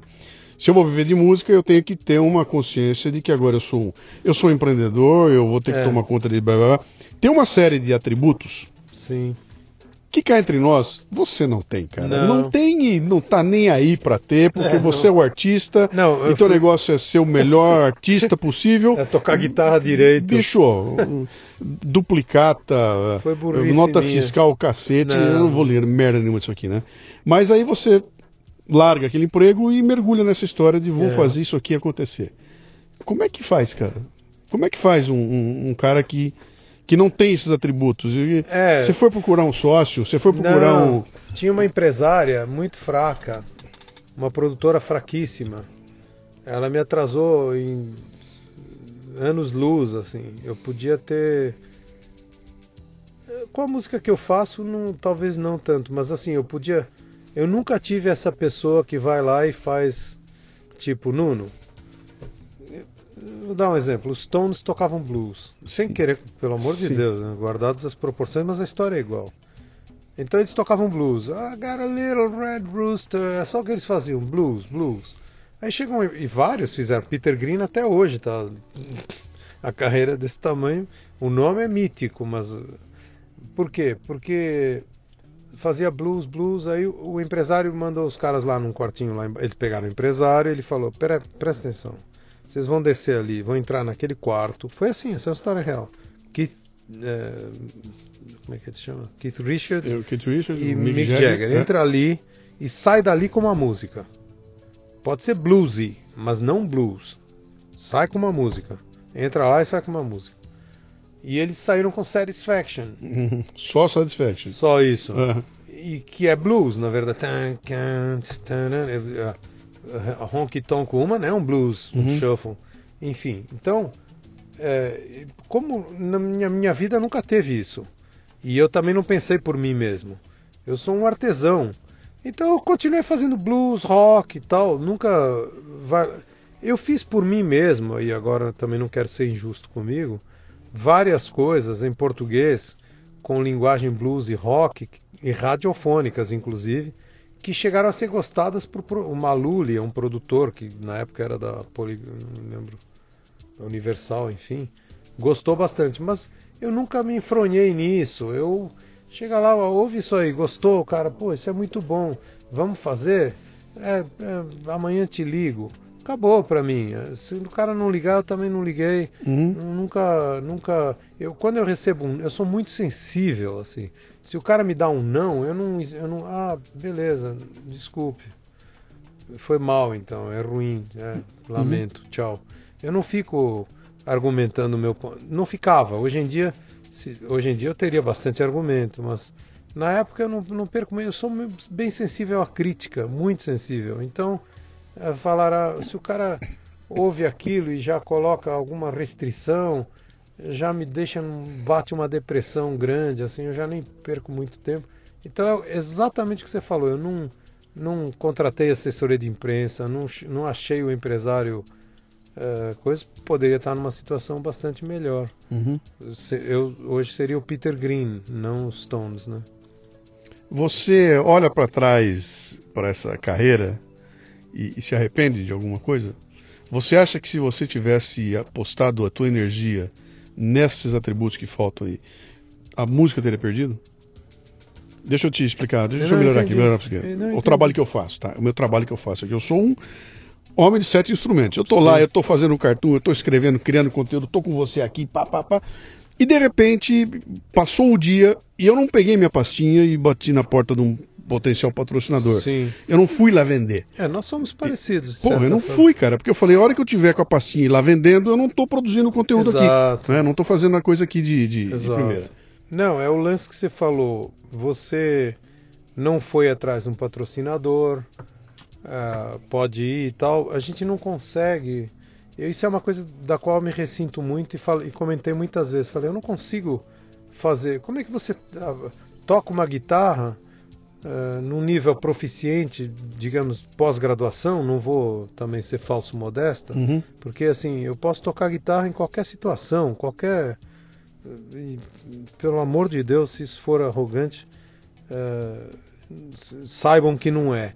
Mas assim, se o Clapton chegar com a banda inteira e falar, Nuno, sobe aí, eu vou sem medo nenhum. Pode, sabe, se tem uma coisa que eu tenho certeza é que essa parte eu manjo muito. Ora, como é que você consegue fazer isso bem feito pra caramba e ao mesmo tempo ser um, um gênio empresarial? Uhum. Eu acho que não tem muito espaço. Isso requer 25 horas do, do, do- seu dia.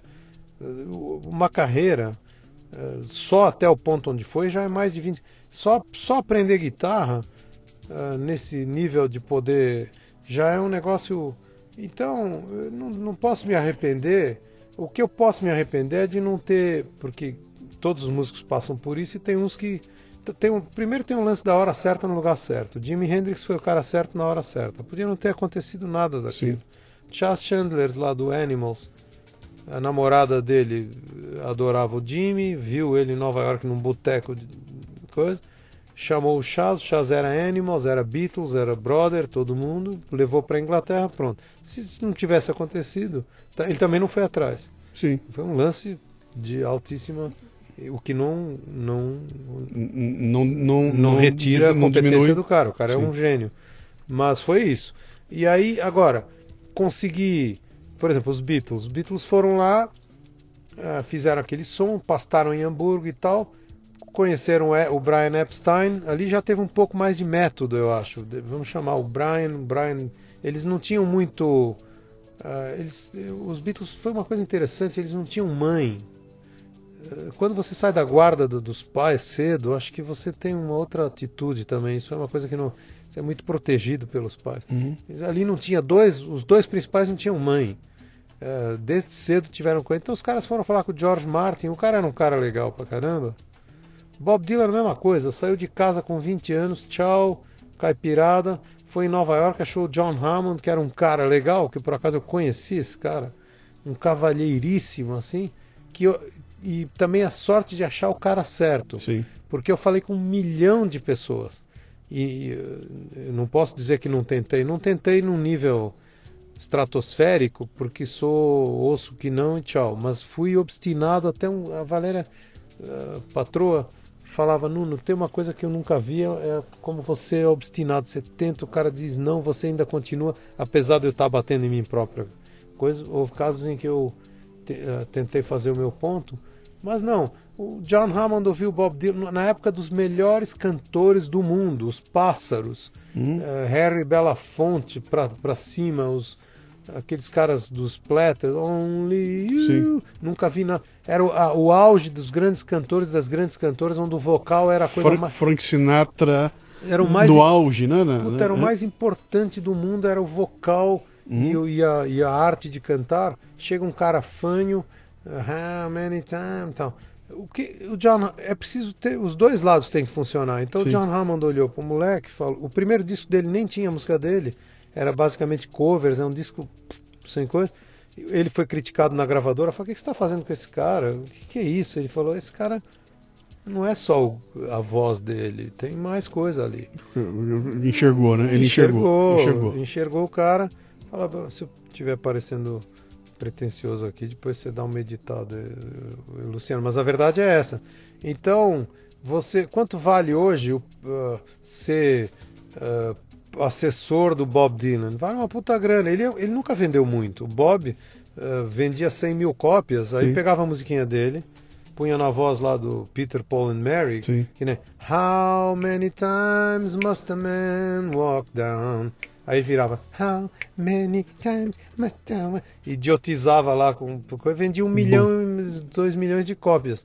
Então, ele nunca foi um vendedor, mas ele é o diamante. Sim. A, a lapidação deixa lá para. Então. é, mas aí tem que ter gente que vê isso. É, eu, eu- eu uso o exemplo do Chico também, que toca pouco em rádio. Olha o Chico. Porra. Ah, Gênio. O Chico, para mim, é o maior gênio da música brasileira. Uhum. Posso, pode ser muito definitivo o que eu estou dizendo, mas assim, do ponto de vista de composição, texto, tudo, não tem mas nem assim. Dá distância, assim, de mui- muita gente fica numa distância. E também não toca em rádio e tal, mas pelo menos ele é um cara reconhecido pelas Sim, majors sim, sim. e tal, e de coisa. É, se eu. é, não, eu não posso me queixar. A única coisa que talvez eu me arrependa, mas isso é um arrependimento difícil, porque é de ter estado próximo disso tudo na minha área. Estava em Nova York em 75, estava em Austin, Texas em 90, tava coisa, e as coisas engrenam rápido ali e sempre tenha voltado. Mas, por outro lado, aí você tem filho. eh, Uma coisa acaba arrastando outra, né? Se tivesse ficado em Nova York em 75, sei lá que rumo não existiria. Uhum. Filhos, Valéria, nada. Escolhas. Seriam É, escolhas, como é né? que você vai. Me- Deixa eu pegar uma coisa curiosa aqui antes da gente partir para os nossos finalmente aqui. Você tocou com um monte de gente aí, você já né, tocou e tocou para valer com um monte de gente. É, E houve um momento que você gravou um, você chegou a gravar com a banda do Steve Ray Vaughan. sim, Bom, dois se, discos. se você que está ouvindo aqui não sabe quem é Steve Ray Vaughan, por favor, vá até o Google, bota lá, É. senta e, e- e não só escuta, mas olhe aquilo, olha, olha É. aquilo e sinta o que acontece ali. E atrás dele tinha uma banda, Double Trouble, né? Isso. E você foi lá e gravou com os caras. Depois que o Steve morreu. Foi um pouco Aliás, depois. aliás, mais um, né? Morre no acidente aéreo, né? é Ah, assustador. cara, eu imagino que até conhecer essa banda, até conhecer a turma toda, você os admirava de monte, e você devia, né? Como é que é subir no palco com a guitarrona em- em pé no lugar onde estava o Steve Ray Vaughan e atrás de você a banda do cara? Deixa, eu- deixa eu elaborar um pouquinho melhor por que eu fiz essa pergunta para você aqui. Um dos meus trabalhos principais é ser palestrante, né? E às vezes eu vou num evento e antes de mim entrou um puta palestrante. Entrou um dos caras reconhecidos. Avião, todo mundo sabe, o cara é- ganha milhões, é? Terminou ele, agora nosso próximo palestrante e entro eu para ocupar o mesmo espaço e falar para o mesmo público Da que acabou lenda. de ver a lenda e subi eu, né? E a hora que eu tô subindo ali, eu falo, meu, volta o moleque de Bauru de 12 anos de idade. que merda que eu tô fazendo aqui? Como é que eu vou segurar a peteca, né? Do, de, que acabou de sair o cara, agora é minha vez, né? Como é que foi pra você? Claro. E eu não sei se esse foi o momento. Eu não sei se é esse o momento, você diante da banda do Steve Ray, É. ou se é você ao lado do B.B. King. Eu não sei qual é o momento, mas como é que é? No caso da. a- apesar de eu ter me batido muito podia ter feito mais e tal, a gente se bate muito também. Você vê, você também não vai aqui, não vai ali, mas faz um monte de coisa, né? Eu. Essa coisa de tocar com os caras, trazer os caras, fazer turnê com os caras, estava muito. eh, sobrou pouco para curtir o resto, sabe? Assim, eu- a música quando você é independente, é 98% escritório e braçal e 2%. Então, No palco fazendo no arte. palco. é. Então, eu me lembro de, das duas vezes que eu fiz turnê com esses caras, estar muito exausto, primeira coisa. E depois eu tava, talvez por ser mais novo, tava muito preocupado também, esse perfeccionismo extremo de que tudo desse certo e, e, o, e a questão da comparação, Sim. o fantasma da comparação, porque você vai tocar com os caras eh, que toca, era o Stevie Ray Vaughan, como você falou no meu lugar. Alguns momentos foram memoráveis, por exemplo, quando eu fiz e foi espontâneo, decidi fazer na hora, vamos fazer é, My baby's loving sweet little thing. Pride and Joy no Credit Card Hall lotado. A casa veio abaixo. Sim. Ali foi um reconhecimento. Agora, do- então, então, e também tem outras coisas que era interessante esclarecer. A, a minha idola- idolatria pelo Steve não é tão grande quanto se imagina. O que não significa que eu não. Mas assim, nós somos, nós temos uma idade muito próxima e é muito difícil você ser vulnerável a influências conte- contemporâneas, eh, suas contemporâneas. Uhum. Então, eh, e muita gente diz, ah, Nuno, você parece com o Steve musicalmente. Parece porque ouvimos a mesma coisa, aquela história que eu tinha falado do Mark Knopfler. Ele ouvia Booker T. M. Diz, eu também ouvia, então isso indiretamente se acaba. Uhum. Agora, eh, o grande, os grandes ídolos meus eram, eram outros, não era o Steve. O Steve, eh, repito, é como. Eh, eu- eh, dificilmente vou ter um enorme ídolo hoje, um cara que apareceu hoje. E o Steve, para mim, apareceu hoje. Eh, aspas, tipo, Sim. é, era contemporâneo. Então, quando ele surgiu lá pelos quase no- anos 90, eu já tocava há 30 anos. Então, é, não foi o mesmo Uhum. impacto, não foi a, a- a vulnerabilidade de influências tal. Mas, mas tem detalhe. Havia ali o Tommy Shannon no baixo, que era um cara que tocava baixo com a minha enorme influência mítica, que era o Johnny Winter, nos anos 70. Que você teve basicamente o traçado dos Guitar Heroes, era, foi 60 Jimi Hendrix, 70 Johnny Winter, Rory Gallagher e 80, eh, 80 90 Stevie Ray Vaughan. Mas a, a fase em que você é extremamente vulnerável a influências que marcam para o resto da vida, que aqueles caras viram deuses, para mim foi na época do Jimmy e do, e do Johnny Winter. No- nos seus 20 anos, né? Dos menos. dos- eh, Luanda ainda, 1970. Então, Johnny Winter eu tinha 16, 15. Dos 15 aos 17 anos foi, foi Jimmy, Johnny Winter, Rory Gallagher.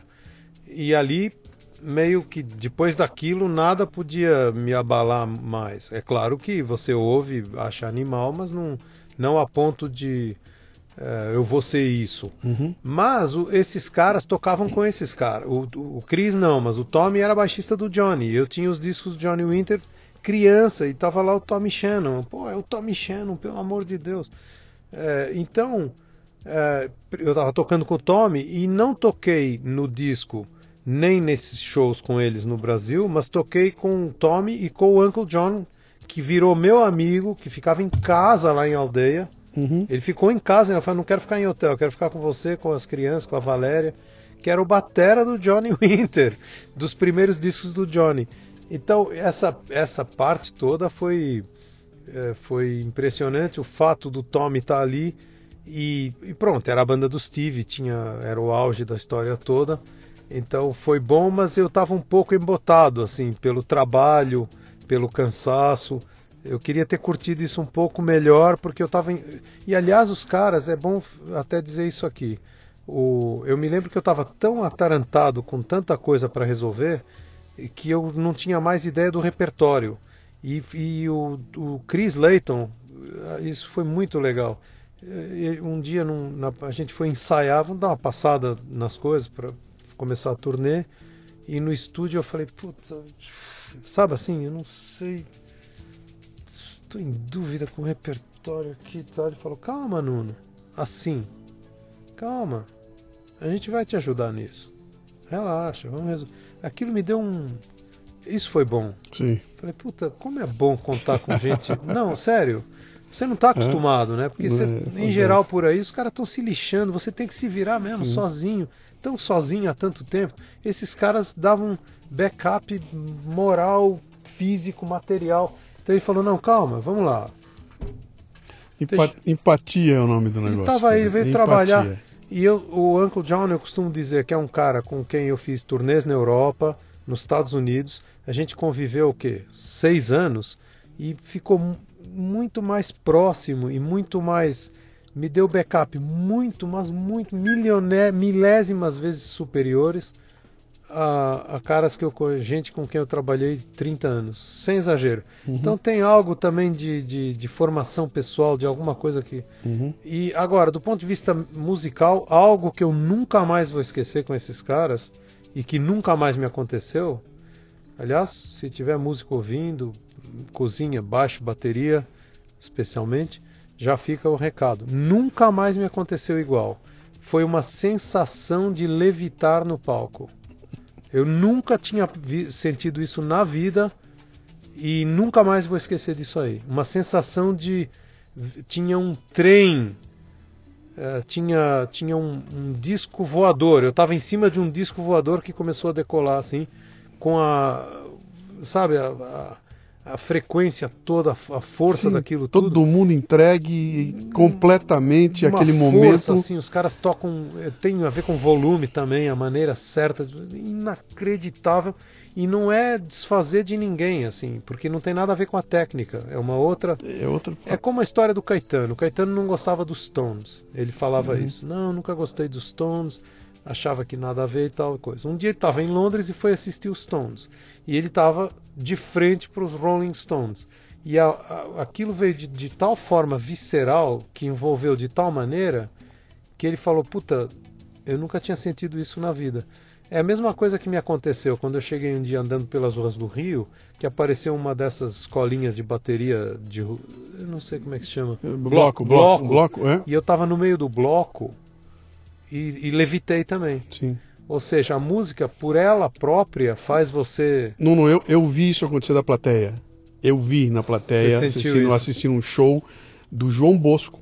Eu me lembro perfeitamente, cara. O João Bosco está em pé, Sim. anos 80, 90, tá gênio. por aí. Desde que ele está em pé, ele tá em pé, ele tá em pé tocando. Eu não me lembro a música que foi. Cara, eu já tô arrepiei tudo de novo. você é, você é, é, um, jogo duro. é um artista. Ele estava cantando, e eu não me lembro que música, mas era uma música conhecida dele, maravilhosa, maravilhosa. E ele sozinho com o violão, ele cantando, a plateia inteira em êxtase.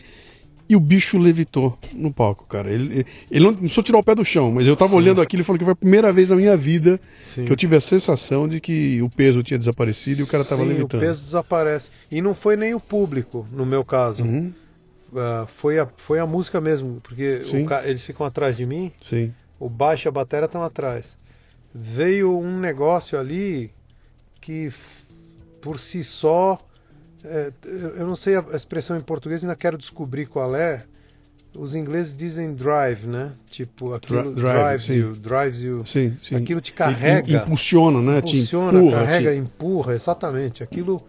E aí eu me lembro também que o meu amplificador, que era um Fender Twin com 120 watts, pareceu um, um pig nose, assim. É, é, eu não tinha, eu não ouvia a minha guitarra. Você só ouvia a base. Eu ouvia a turma, aquele, aquela cozinha Uhum. compacta, porque tem isso também, o baixo com a bateria encaixado, Uhum, de forma que aquilo cria um, um bloco uhum. que você decola mesmo.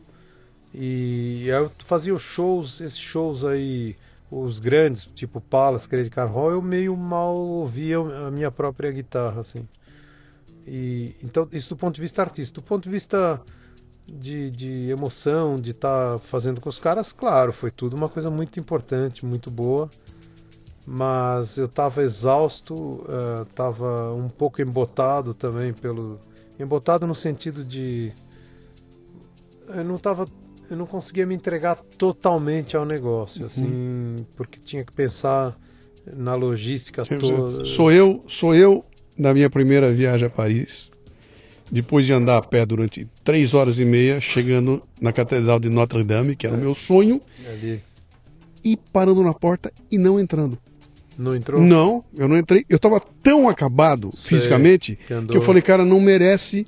Tem que ir num dia. Eu não posso entrar nessa catedral no estado físico que eu tô aqui. Sim. Eu voltei, cara, eu não entrei. Só na outra viagem que eu fui, que aí eu fui e falei, eu vou direto para lá. É, Aí eu entrei inteiro É. e eu falei, bom, agora merece, cara. Eu só Sim. vou entrar porque merece. Aí eu curti aquilo de montão. Nas catacumbas lá. Fui- fui- fiz tudo que Eu podia, cara. E sabe o que mais me impressionou lá? A coisa que mais me impressionou.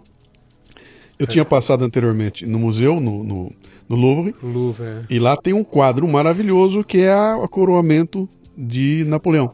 Sei. Do momento do coroamento, que acontece em Notre Dame. sei E eu sei. saio do museu da frente daquele quadro e dali a alguns minutos Tá eu na- no lugar onde aconteceu, eu tô vendo ao vivo o lugar que eu acabei de ver no quadro lá. Inacreditável. Ah, cara, não tem essas coisas de é jogo duro. E você sabe que eu, falando em lugares, eu quando a gente foi, eu- depois eu fiz com os, com os caras lá em Austin, o Chris e o Tommy, o Double Trouble.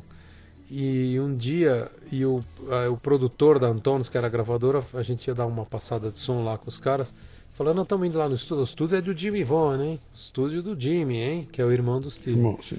Eu falei, pô, que legal. Aí eu entrei lá e falei, mas eu conheço esse lugar. Era um déjà vu. Eu conheço isso aqui perfeitamente. Tô- Mas aí depois eu saquei que é a capa do disco do Steve. Uhum. Era o lugar onde o cara gravou. a- a- Tem um disco dele, É? bom, acho que um dos mais importantes, que a capa é exatamente ali. Eu falei, pô, tô na, Eu tô no lugar onde é. aconteceu a e coisa. acho que né? alguém me lembrou disso, falando, "Não, mas eu tenho o Steve eh, era aqui, o Steve Uhum. fez a foto aqui, os caras tocavam aqui e tal. Uhum. Então, É, tem que essas lendas, né? essas- Nuno, o que, que você tá fazendo hoje, cara? Então, eu tô em dúvida se eu faço. Eu falei. Ontem eu respondi numa entrevista. eh, eu até tô preocupado. Talvez eu peça pra. Talvez eu escreva de volta para. É um blog, eu não me lembro. Eu Perguntou mais ou menos isso que você perguntou. Se eu tô pensando em gravar um disco, eu falei: olha. Não sei, porque hoje em dia as, as letras têm que ser têm que ter sexo explícito e as melodias têm que ser retardadas. Então estou tentando retroceder um pouco, mas não tô, não consegui. Você tá tentando voltar à fase anal, é isso? Né? De acordo com o Lulu Santos, né? Que, que, que correu falando, não, não foi bem isso que eu quis dizer. que ele falou, É, fase anal? É, ele falou que a música sabendo. brasileira está, retornou à fase anal, né? Por que ele te- retirou o que disse? Não, puto, que bicho. Pega mal? Meu amigo, você não retira o que ele diz amanhã de manhã, ele tá desempregado. né? É. Você não viu o caso Ed Mota? De, de- O Ed Mota? O Ed Mota na Europa, num show lá em Dublin, eu não me lembro Falou, onde foi. Ele falou, falou que tinha, uns, tinha uma turma lá fazendo barulho e tudo, e ele. Ah, aí ele pega e fala, pô, esse pessoal do boné, uma coisa assim, cara, meu, aquilo custou pra ele a Sim, vida. Sim. A vida. E agora, outro dia, ele veio lá elogiando. É. Agora- Apareceu no Faustão e foi elogiar o Pablo Vittar, né? Que, porque, pô, o Pablo Ah. Vittar até que é legal, etc e tal. né? Que é uma espécie de reconhecimento do tipo, gente, por favor, Sim. me dê um tempo, senão eu tô ferrado, não vou ganhar minha vida mais. Mas né? é meio mal essa. É diferente da Inglaterra, por exemplo, onde você pode falar qualquer coisa. As pessoas aqui se- ah, são condenadas por opinião. Isso é muito ruim. Uhum. Isso aí não afeta na Inglaterra. Se você disse que nem o cara do Oasis falou. Bom, falaram um monte de barbaridades. A única que ele teve que se desculpar foi ah, Mick Jagger, que eu quero que ele morra de AIDS.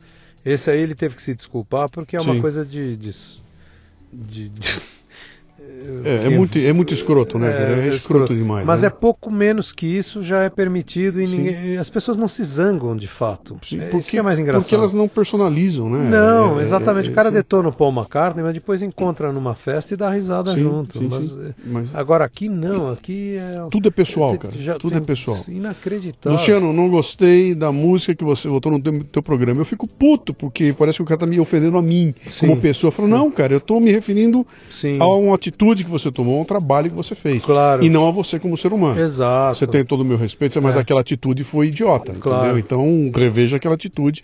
Mas ninguém, nenhum brasileiro leva isso, É. releva isso. É. Ele vai levar para si mesmo, né? É como. Não sei se foi Platão. Se não foi, já peço desculpa pela, pela, pela gafe gigante, mas acho que foi.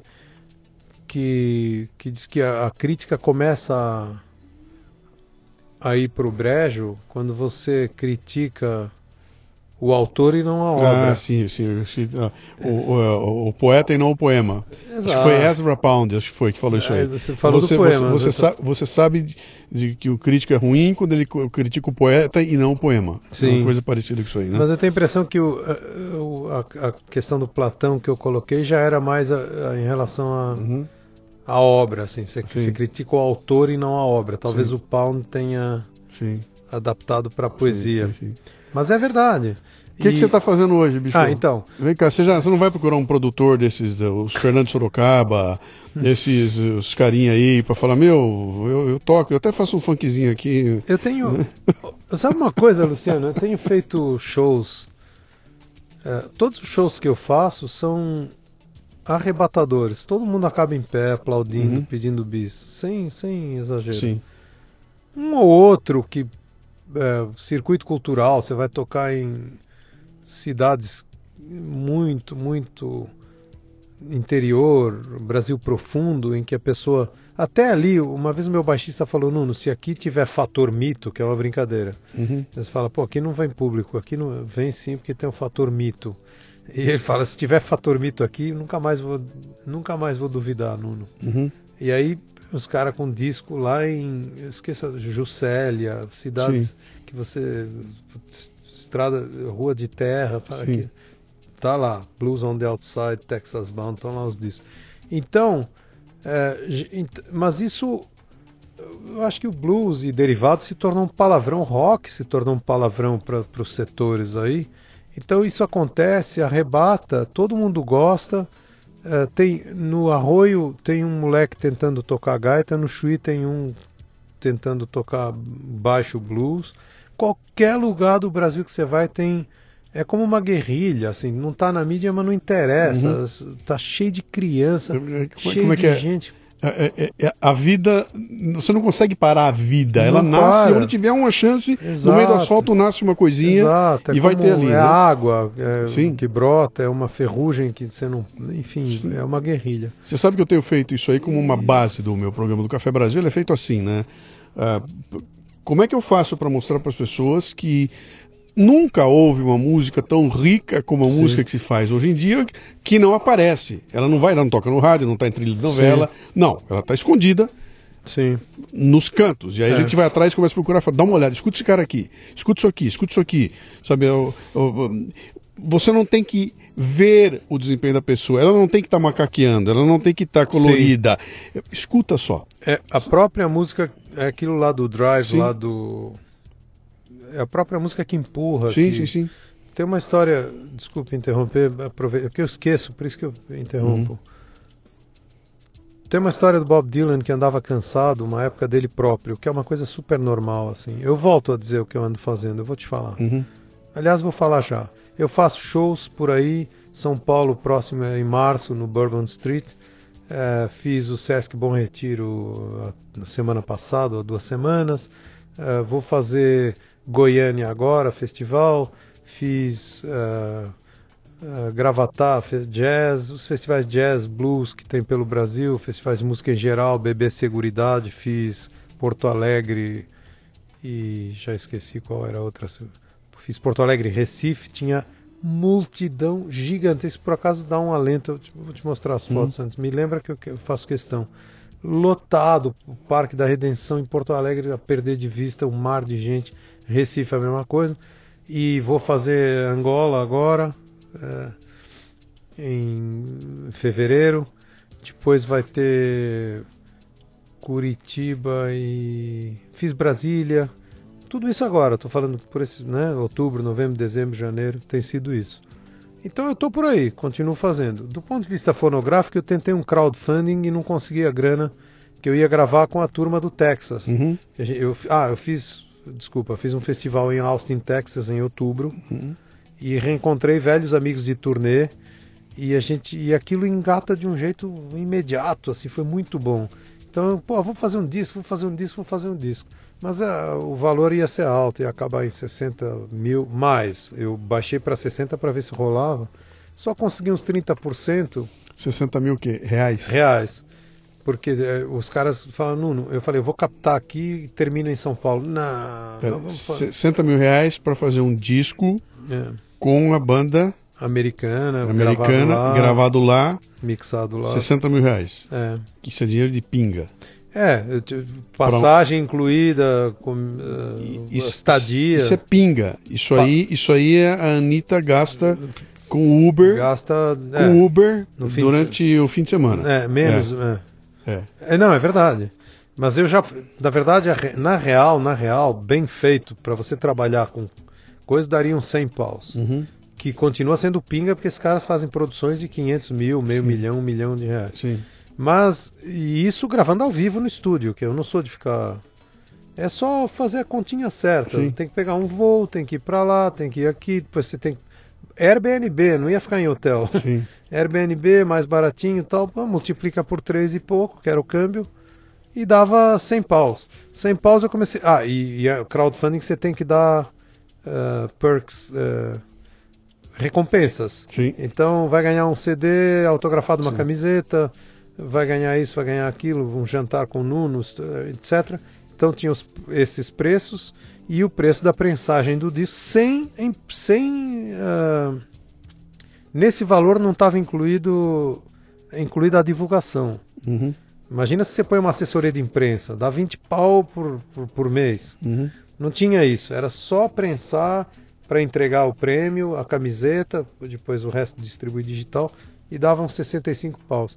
Eu consegui 21, mas eu conseguiria mais, também eu fiz isso muito no fim do ano, eh, porque até você fica um, um- eu fiquei seis meses aprendendo direitinho e aí na hora de fazer era novembro. Eu falei, será que eu faço agora? Será que eu espero? Não podia esperar, tinha que gravar em fevereiro nos Estados Unidos, janeiro ou fevereiro. Eu falei, bom, vamos fazer. Fiz um mês e fiz eh, modalidade tudo ou nada. Foi bom, aprendi a pilotar, vi qual é o potencial. Talvez eu tivesse conseguido mais, mas não sei se conseguiria os 60. Mas enfim, tanto faz. É, por que, que eu falei do crowd? Falei disso. É aqui, eu te perguntei o que você está fazendo, você falou shows, tá? Ah, e fazer do um ponto de disco. vista fonográfico, então a ideia era fazer esse disco que era uma volta ao blues, porque desde 2003 eu não gravo blues puro. Eu fiz outros Nunos, que era uma coisa que Uhum. eh, mistura com eletrônica e tinha a ver com querer vomitar, desculpa a expressão, toda os que eu, tem letra ali que eu escrevi com 17 anos, está nos baús aí todos e tal. Então senti essa necessidade lusófona de soltar o negócio. Então outros Nunos foi isso. Depois veio Free Blues, que é, é a mesma coisa. Se uma criança pergunta o que é blues, porque uma criança do século XXI, vou te mostrar desse jeito. Por quê, Luciano, rapidamente?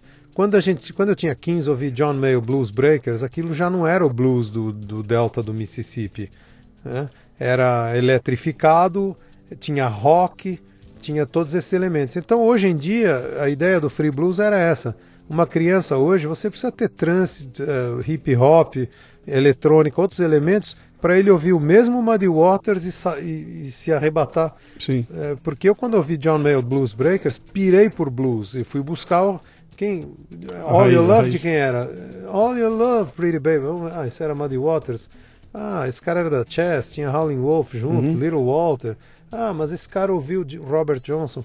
Então, hoje em dia, a ideia era mais ou menos isso. Eu fiz esse disco, mas sempre. Então, eu nunca mais fiz blues elétrico tradicional, Double Trouble, aquela história. São 15 anos que eu não faço. Então eu falei, vou fazer um disco Back to the Blues mesmo tal. Não rolou crowdfunding. Depois disso, estou pensando em agora, agora se eu gravo aqui nesse formato ou se eu pego mais um monte de coisa que eu tenho. Eu tenho um monte de coisa em gavetas, assim. Tem umas coisas. Aliás, não te mostrei, cara. Você precisa ouvir. Vamos ver. Ou bolamos um crowdfunding novo Bolar um valer, crowdfunding com tempo e. Com mais tempo, em Sim, março, certinho. mais bem bolado. Certinho. E não, eu pensei mesmo em reformular o projeto Uhum. e lançar aí. Acho que tem que fazer. tarde. Vem cá, teu livro. Teu blog. Tem um livro pronto, mas nunca editei também, nunca Bom, publiquei. Então você vai, você vai aprender, você vai descobrir o outro lado. Eu, eu nunca O publiquei. lado editorial. Tá? Você está achando que o lado fonográfico é terrível, Então, o editorial. ah, É pior. cara. Mas aí que tá. o- Eu, eu pensei, todo mundo, lança, Nuno, tá demais esse livro, lança, lança. Eu eu fui independente na música a vida inteira. Sim. Na literatura eu gostaria de, no mínimo, uma editora Sim. com algum nome. Mas, de novo, acontece o, o, o que a gente estava conversando antes. Eu fui lá bater na porta das editoras? Não fui. Uhum. Eu só estou reclamando sem ter feito muita coisa. Entreguei para um cara que era editor da Isto É, que gostou muito e que ia me dar um help, o Claudinho. Eh, depois também não liguei para o Claudinho, avançou, não avançou. Também nunca. eh, Quem sabe alguém nos ouve aqui não, agora eu não e bate lá. consigo, ah, eu não consigo. É, eu, eu ligo para, por exemplo, gravadora major. Você liga, é uma piada. O cara não vai te retornar, não Uhum. vai te atender. Se você conseguir que o CD chegue na mesa dele, ele vai usar para pôr o copo do uísque aqui em cima. Uhum. Não, eu acho isso uma puta falta de. Eu prefiro o esquema americano e europeu. Uhum. Não. Ó, isso aqui não vai dar. Sim. Isso aqui vai dar. Isso é muito bom. Sim. O cara já fala, não, não fica esse negócio. é, se- será que ele ouviu? Será que não ouviu? Vai. Nem retorna. Sim, sim. O cara nem retorna. Ou você faz parte do grupinho. No- no- isso faz parte dessa cultura é. da produtividade do brasileiro que é pavorosa e que está em todos os momentos da vida da gente. Cara, É muito eu estou vendendo a minha casa em Alphaville há três anos, né?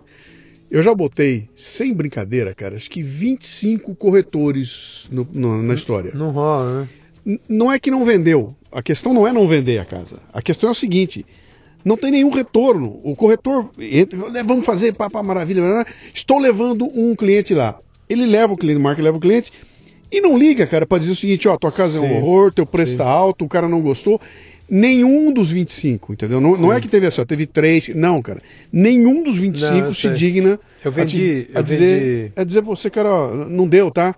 Tá ruim, muda a história, ó, bicho não tá legal, você tem que mudar Eu aqui e estava ali. anos vendendo terrenos em Fortaleza, que uma época me lembrou Hum. de Luanda e eu peguei uns negócios lá. Alphaville também.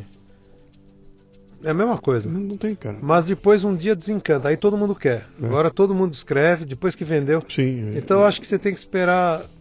Eu acho que vai acontecer. Só vai acontecer quando tiver mais do que você está pedindo. É, Aí o Luciano vai servir. é. Porque o corretor, a minha experiência com o corretor nacional, em geral, é que ele não é a seu favor. O certo corretor é um cara que vai intermediar e que está defendendo o seu interesse. Ele seria um cliente seu. Não é nada disso. Ele, v- o quanto mais ele puder fazer para você perder naquilo para ir logo mais depressa, mas claro, não estou generalizando, há corretores e corretores. Mas a real, ali para esses lados, inclusive, que você mencionou. Na, na, tua, na, na gravadora é a mesma coisa. Quero ir com a editora é igual, né?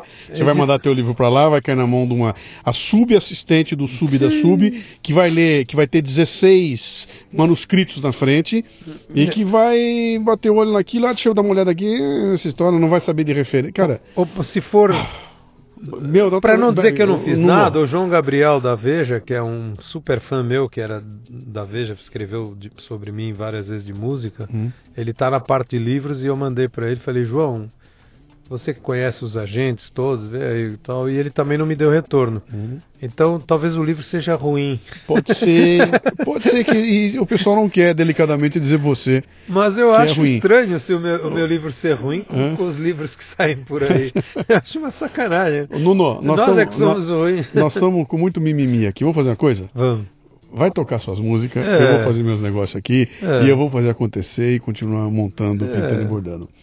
Quem quiser, quem quiser achar o Nuno para conhecer o trabalho do Nuno, curtir, etc e tal. Site, Facebook, Twitter, como é que é? Hum, O Facebook é uma grande festa diária, assim, o meu Face tem.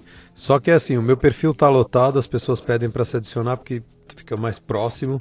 Não se preocupem com isso, porque é igualzinho a fanpage. Fanpage tem lá umas 17 mil pessoas e o, o perfil tem 5 mil explodindo sempre, não, não dá para adicionar. É só Nuno Mindeles? É, Deu. facebook.com barra Nuno Mindeles. Tá. E ah, eu uso pouco o Twitter, estou no Instagram também, é N Mindeles, né, de Nuno Mindeles. Uhum. E fiz um canal no YouTube, comecei, depois fui tive o negócio da hérnia de disco, não conseguia mais fazer um negócio e tal, e então estou em dívida com os meus Uhum. os meus associados do YouTube. Estou realmente em dívida, preciso escrever um pedido de desculpas ali. Uhum. E, e tem o meu site, que é nunomindeles.com ou nunomindeles.com.br, mas que eu não mexo muito, ele está ali. é, mas tem lá, fale com o Nuno, se precisar falar com o Nuno. Mas geralmente é mais pelo Facebook e pelo Insta que eu tô. E, mas eu ia te falar um negócio da, da gente fazer o que tem que fazer, porque o mais importante, parece, outro dia não sei quem foi que me falou, Nuno, você está muito hindu ou coisa assim, muito. você está muito.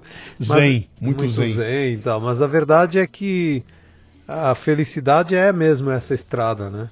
Não o- é, tipo, a felicidade é o, o topo da montanha. Uhum. Tipo, você chegar no topo é a felicidade. Não é, é a estrada que leva lá é que é a felicidade. Uhum. Então, você está correndo com o seu pod e com as suas palestras e com o seu trampo todo que tem esse valor todo. Eu estou correndo com o meu.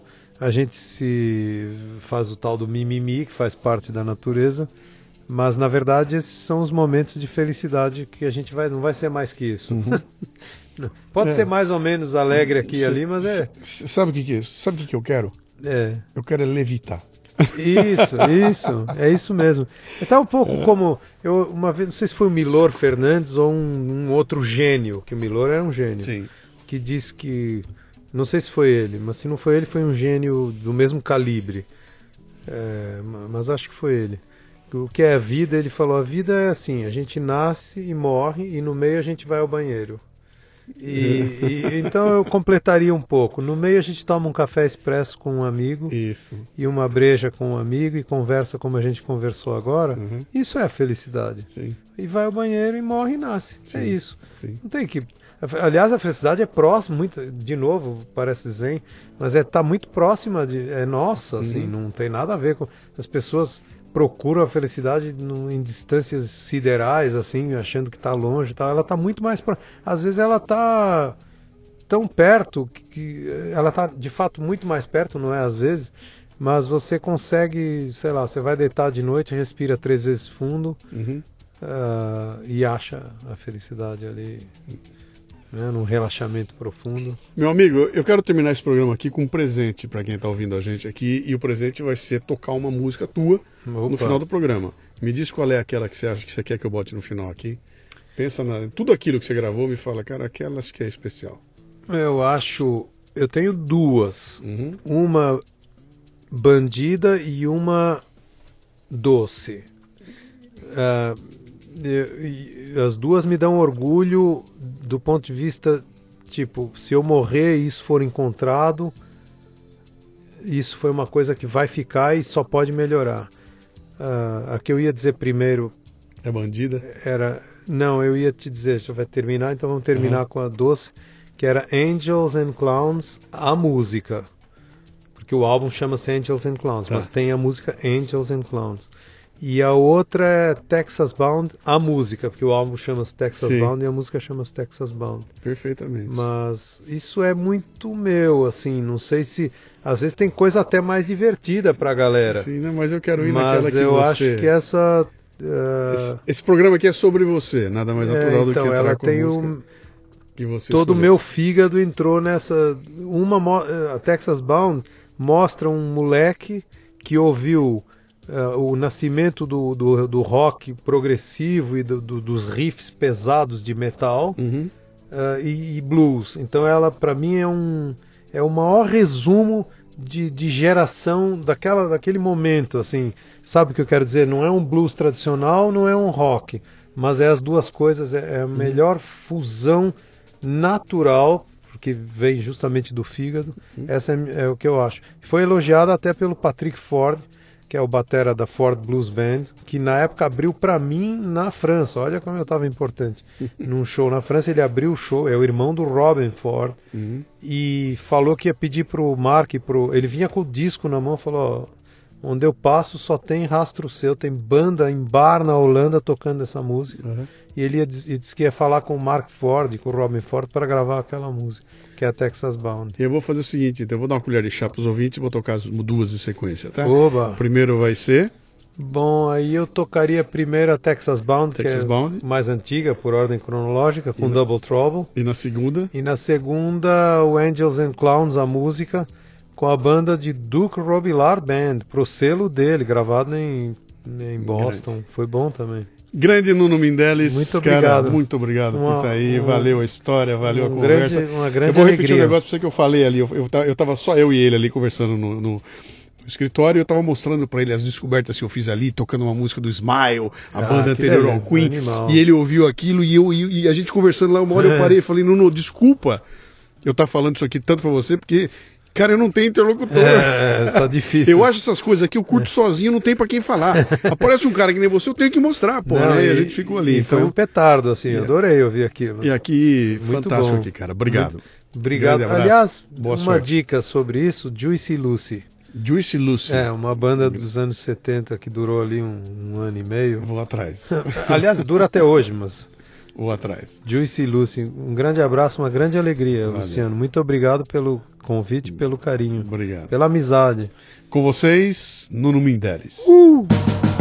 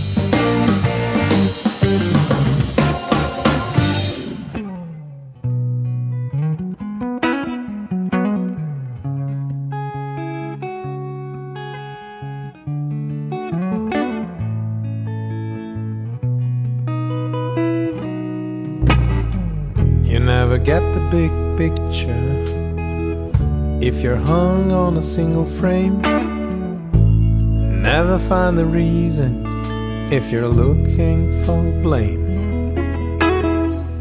When the devil of the detail is finally running to the ground, the settling of the dust leaves us with angels and clowns. Angels and clowns. The future's already here. We have to get it back. And every sign we read says we're on the right track. Everything we've lost will one day be found. The dust will clear and leave us with angels and clowns. Angels and clowns. I would gladly die just cause you look so good in black. Once you learn to fly, there's no turning back. I would cry my eyes out cause you look so good in blue. One purpose, one focus in everything I do.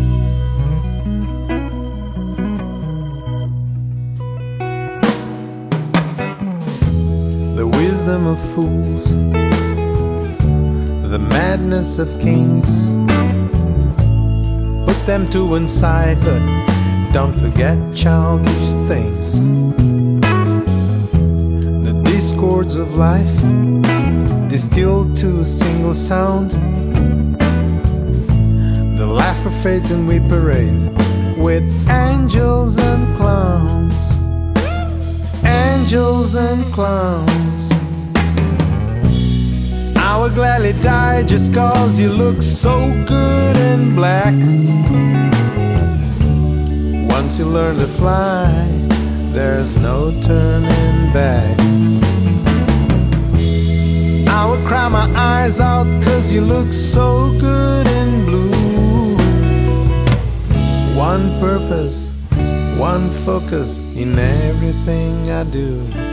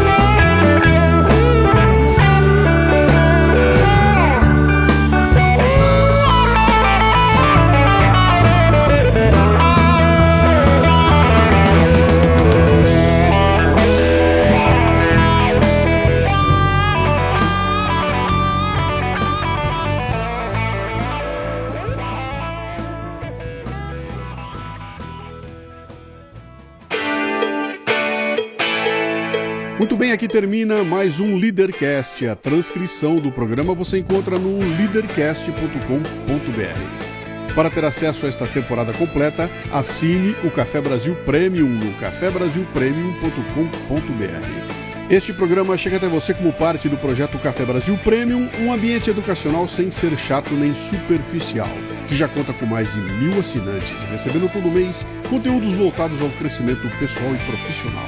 Conheça que vale a pena cafebrasilpremium.com.br.